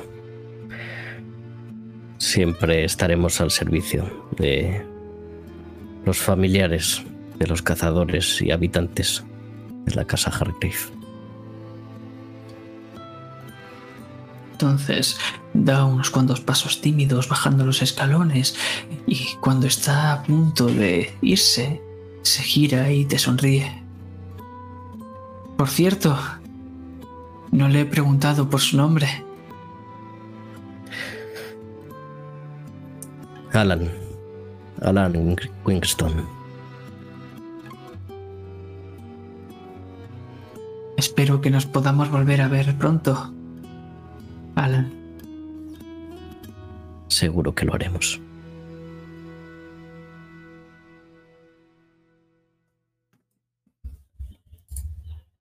Y la puerta se cierra. Aunque nos vamos a ir a otro lugar, Lorenz. ¿Tienes alguna máscara pendiente? Vaya que sí la tengo. Pues ya sabes.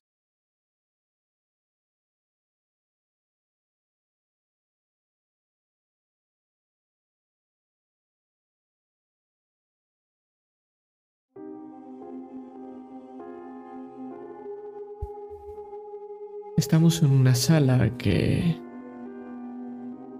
reconocemos, pero mucho más tiempo en el futuro, en el futuro, perdón.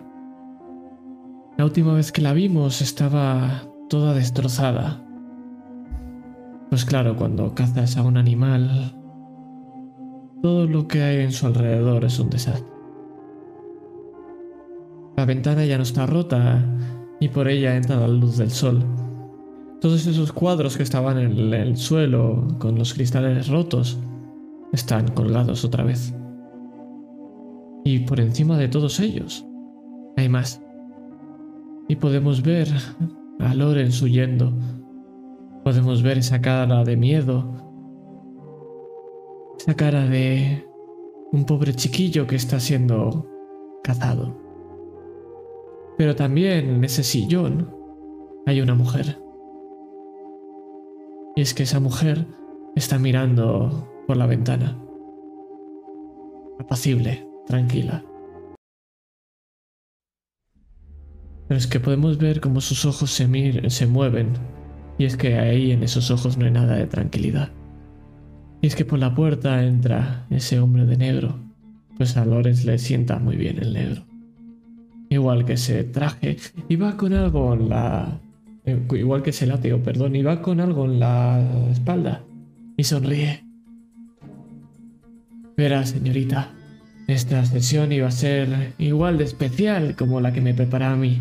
Recuerda, ¿verdad? Hace varias semanas. Todo empieza con un buen vino. Pero verá, hay que especiarlo bien. El último era demasiado flojo. Y es que ella, asustada, Mira hacia todos los lados y ve que cuando intenta mover la mano no responde. Y la boca le cuelga y empieza a babear. Pero es que él saca un pañuelo y le limpia. No, no, no, no. Queremos que esté bella para la sesión. Es que coge y con lo primero que hace es un latigazo que hace que se rompa parte de ese vestido. La sangre fluye y ese vestido se rompe. Verá, No se lo tome como algo personal. Yo al fin y al cabo tampoco lo hice. Pero es que me inspiró a hacer algo. Y estoy colocando un trípode. Es que hay veces que ciertas ideas hay que inmortalizarlas para siempre. Sonría, por favor. Y flashazos. Uno tras otro. Pero con cada flash vemos como los cuadros van cayendo al suelo. Otro flash y el sillón se desgarra. Otro flash y la mujer está en el suelo, llorando, sin poder mover la cara.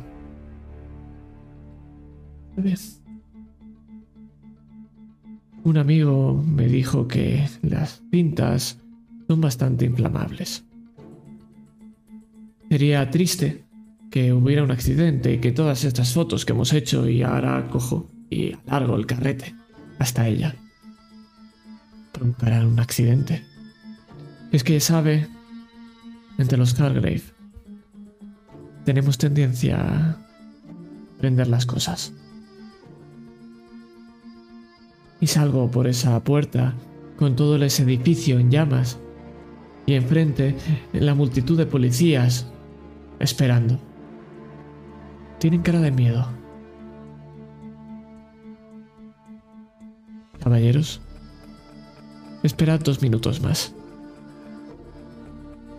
Entonces, alguien dará la alarma y podréis ver que hay que apagar este fuego. Pero no avancéis faena. Todos quietos. Dos minutos. Recuerdos. Al inspector. Me subo al carruaje y me marcho de ese lugar. Pasan dos minutos, pero es que ahora ya no importa. La sociedad oscura es pasto de las llamas.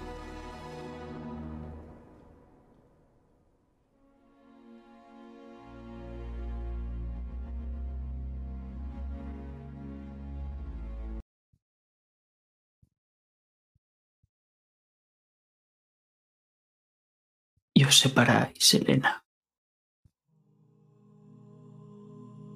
Y ahora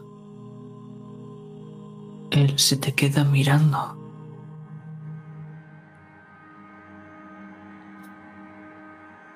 ¿Qué estoy haciendo? ¿Qué me estoy convirtiendo?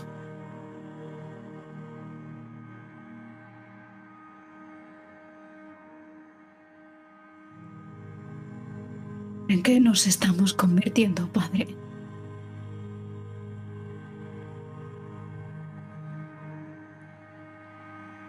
Ese hombre está cambiando todo.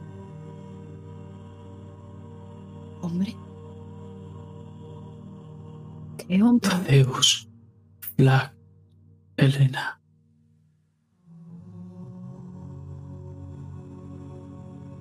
Se supone que los canadienses los recogieron cuando fueron a esa expedición en el Ártico.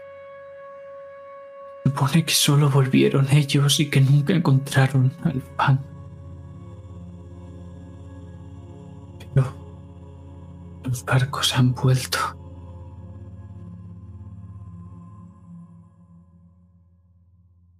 Marcas. Marcas de combate. En el fan hay restos de huesos.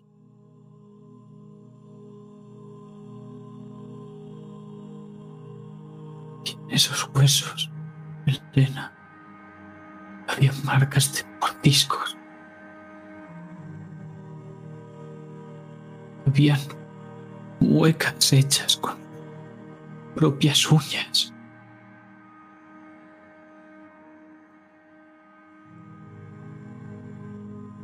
El clima era est- estaba lleno de sigilos.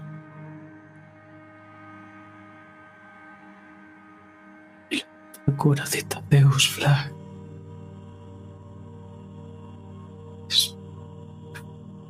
relataba cosas espeluznantes.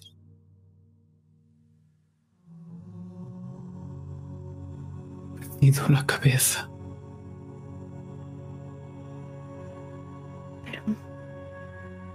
¿Cómo sabe usted todo esto?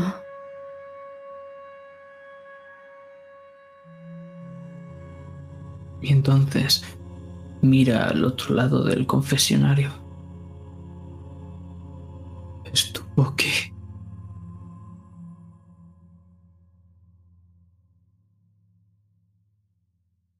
Siempre está al otro lado de la pared.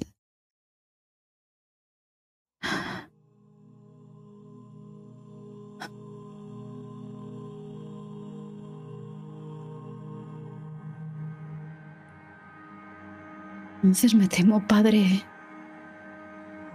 que es aún más grave de lo que pensaba.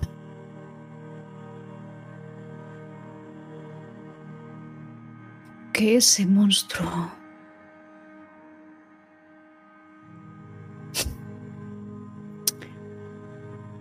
Ese monstruo ha vestido con piel de cordero y ha engatusado alguien que no debería dejarse engatusar.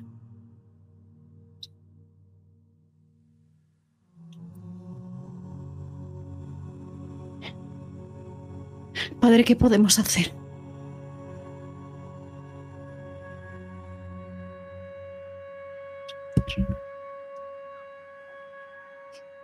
Creo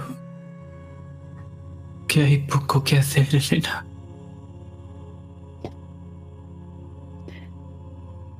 ¿Sabe? La fe que le falta a usted es lo único que a mí me mantiene a este lado de la pared.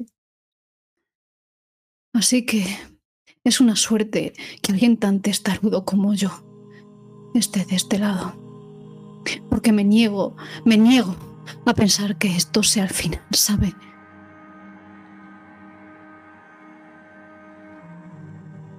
Necesito tener esa esperanza. Necesito pensar que la redención me espera.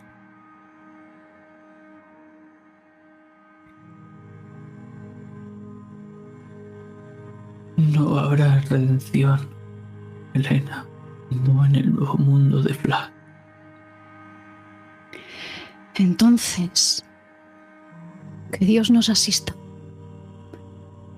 Porque si es necesario, moriré para asegurarme de que eso no sea así.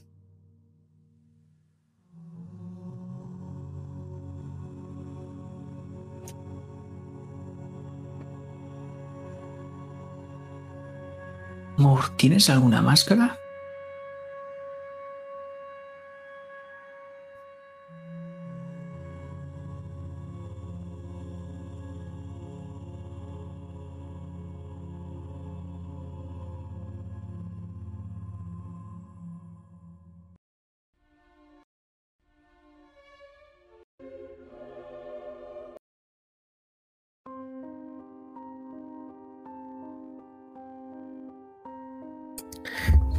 Sí, es que tal y como antes leíamos la carta de Isabella Holmes, hay una réplica.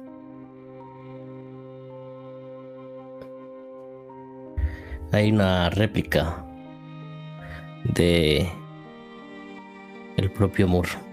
Una carta que nunca llegó a su destino tampoco. Lo siento. Es lo único que te puedo ofrecer ahora. Lo siento. Esas marcas te van a acompañar para siempre y serán un recordatorio para mí de lo detestable que soy. Vela, querida, aún así no dejas de ser la mujer más bonita que he podido conocer. Le daría mi alma al diablo por una noche más, por un instante más, viendo esa blanca piel, reflejando la luna. Sé que te doy miedo y no te culpo por ello. Hay un monstruo horrible habitando dentro de mí. Un demonio que se llama ira. Devora a los hombres que se guardan su odio para sí. Solo quiero decirte que te estaré esperando, ya sea en esta vida o en la siguiente. Sé que hay una mínima posibilidad de que esto, los dioses o el dios que nos acoja bajo su manto, quiera que funcione. Así lo querrá. Siempre pensé que podrías ser la madre de mis hijos, Vela. Por muy caprichoso que fuese el destino para nosotros. Algún día derrotaré a la bestia y pediré la mano de mi amada, quizás en otro mundo. Hasta entonces, decirte que siento muchísimo el daño que te he causado. Soy culpable. Yo y Mira. Capricho del destino. Tomas el remor.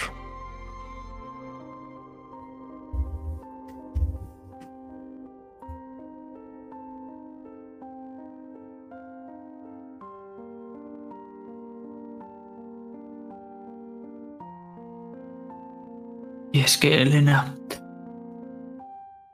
no sé ahora mismo dónde te estás dirigiendo, si ver a Sorokin volviendo a la casa Hargrave.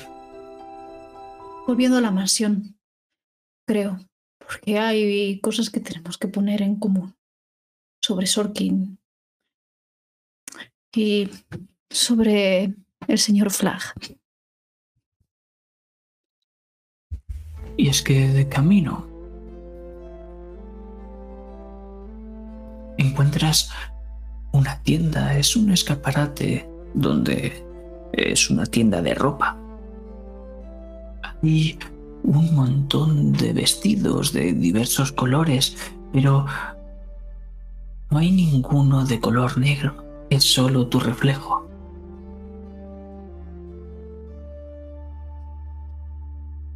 Y pienso en esa otra Elena, la Elena que eligió ese otro camino, esa Elena Hembury que se casó, se dedicó a su hogar enteramente y tuvo hijos. Esa Elena a la que no le preocupa ninguna oscuridad, a la que todos los días son igual de dichosamente iguales. Esa Elena que merece el color en su vida.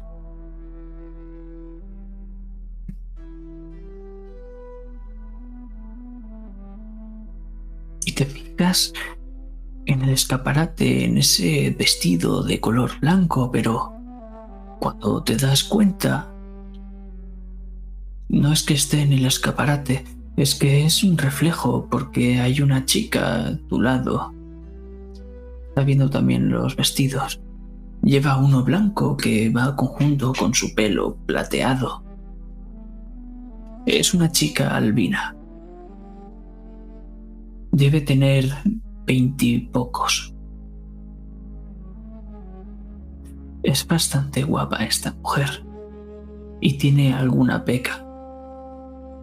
Tiene el pelo rizado en unos rulos que le llegan hasta un poco más para abajo de los hombros. Oh, vaya. Me he asustado por un momento. Disculpe, no esperaba una imagen que contrastara tanto con la mía. Pensabas que era un fantasma. Es por... No, Suele es pasar. por la elección de vestuario. Creo que la última vez que llevé un vestido blanco fue el día de mi primera comunión.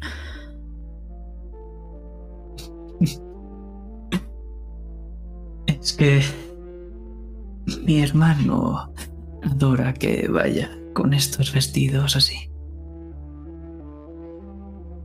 ¿Y a usted le gusta someterse a la voluntad de su hermano? No, simplemente le estoy concediendo un pequeño capricho. ¿Y él le concede algún otro a cambio? La lealtad eterna. Creo que un vestido de color blanco no es nada comparado con eso. Disculpe, no, no me he presentado. Extiendo la mano enguantada. Me llamo Elena Hembury. Ella te coge la mano y te acerca hacia ella y te da dos besos en las mejillas. Abigail, Abigail Crawford, pero tú, querida, puedes llamarme Abby. Me temo que no tengo ningún diminutivo. Pero... ¿La he visto alguna vez en algún otro lugar?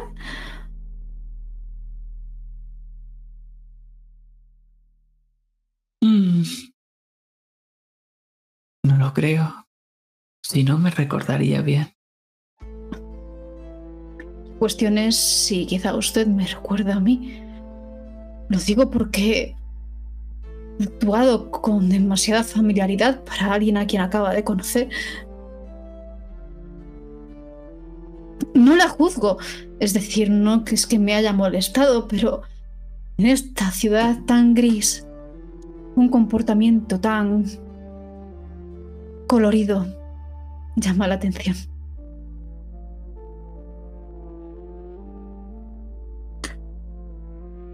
Sé quién es usted, Elena. ¿Puedo tutearla? Alzo una ceja. Por supuesto. Conozco la casa Hargrave. He oído hablar de vosotros y de la mujer que va siempre de negro. No crea todo lo que se dice por ahí. A veces es muchísimo peor. Te mira a los ojos sonríe. Yo creo que son bastante acertadas las historias que escucho. Ah, sí. ¿Y qué ha escuchado exactamente?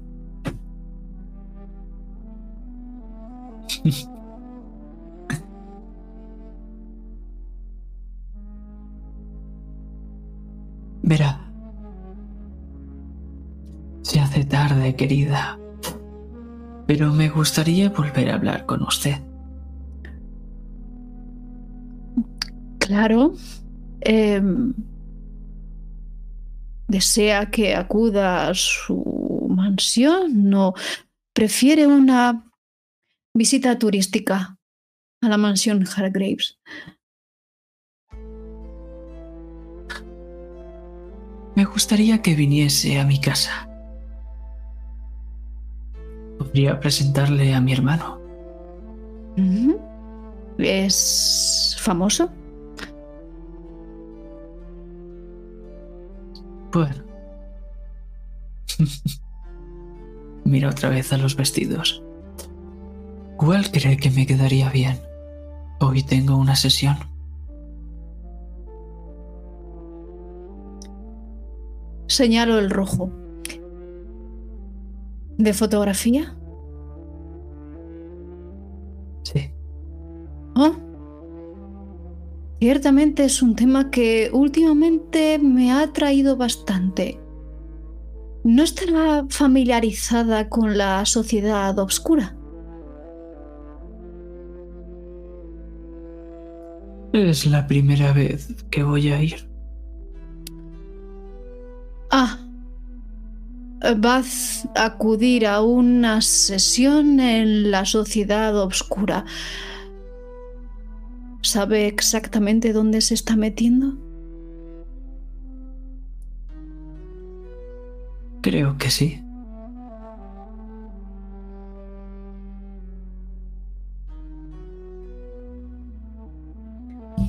¿Me recomienda y aún así va a ir igualmente. No soy quien para interponerme entre sus tus deseos oscuros y tú. Pero digamos que estamos investigando una cámara que quizá tenga un flashazo importante en su vida.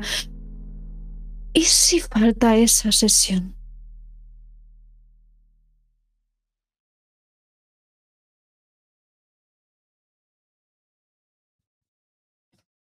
¿Y qué haría entonces?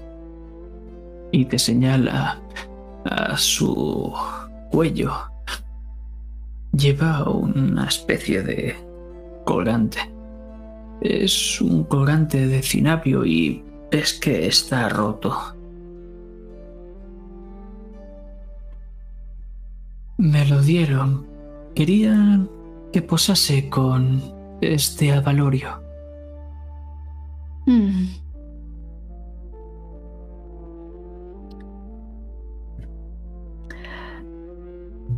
¿Te importaría que te acompañásemos a esa sesión?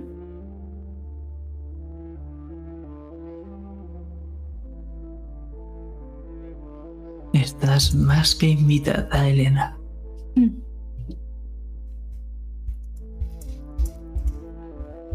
De acuerdo. Pero no olvido la invitación de conocer a tu hermano. ¿Tiene él algo que ver con la sociedad oscura? No.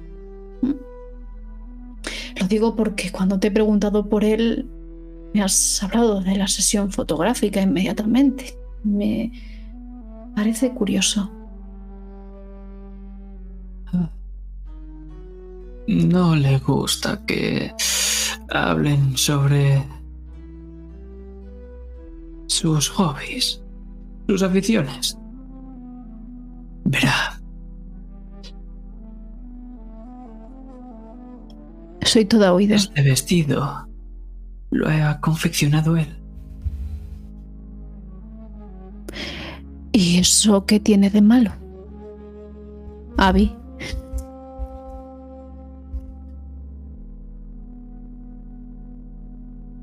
Bueno, normalmente somos nosotras las que nos encargamos de estos vestidos. Los hombres, ya sabes, no tienen buena mano para esto.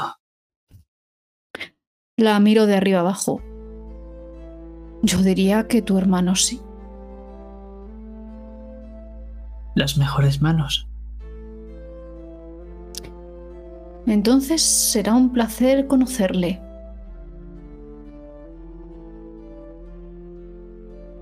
Y entonces despliega un paraguas de tela blanca. Entonces, pronto nos veremos. Ujú. Muy pronto.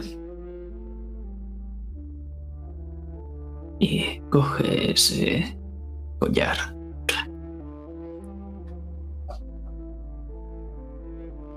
Entonces, esta noche, ¿viene a la sesión? ¿Por qué no? Y te lo tira. Lo cojo al aire, al vuelo.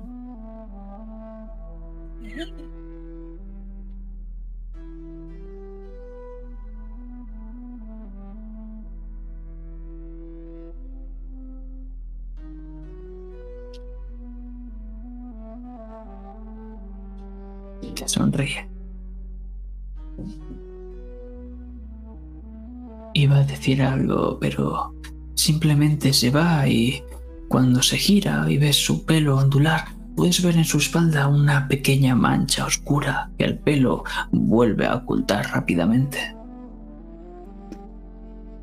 ¿Qué tipo de mancha? No has podido alcanzarlo bien. Tendrías que verlo de cerca. Tengo paciencia. Y con la mente convertida en una amalgama de pensamientos dispares, me dirijo de vuelta a la mansión. Sin tener muy claro qué, es lo que acaba de pasar. Seguramente sea el cansancio acumulado de todos estos días. Y mientras tú vas abriendo esa puerta, vamos a ver el atardecer, cómo os da la bienvenida.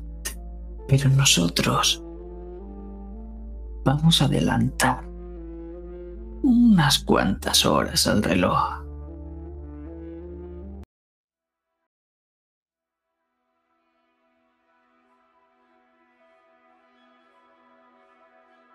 Porque es de noche. Es de noche y las noches son para cazar. Y esta vez no sé si los tres cazadores están reunidos en una sesión de fotografía. Es que, justo antes de salir por esa puerta negra, uno de vosotros lo ha visto. Casa de al lado de Tadeus Flag. Por las vitrinas. Por esas ventanas estampadas de unos hilos. Salen unos flachazos de luz. Haciendo algo, lo sabéis. Pero entonces la puerta se cierra y nosotros nos colamos directamente allí. Vemos el suelo rodeado de los hombres de Quimaera. Están rodeando a una niña con aspecto cadavérico.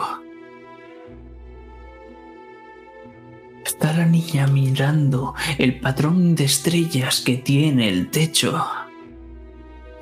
Y Tadeus está rodeándola mientras va dando golpes al suelo con el bastón. Vaya, vaya.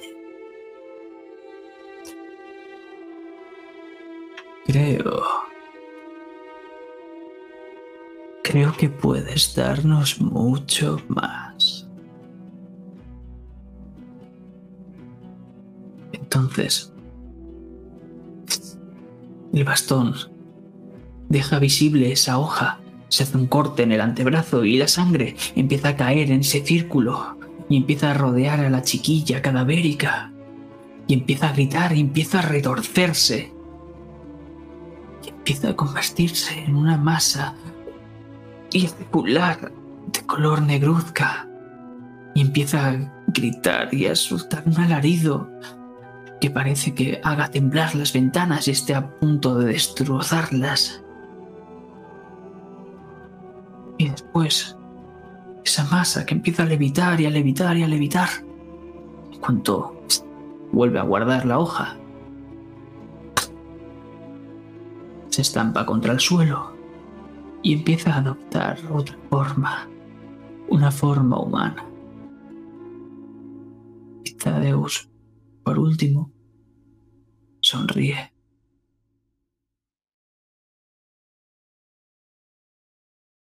Ahora sí. Ahora podemos empezar.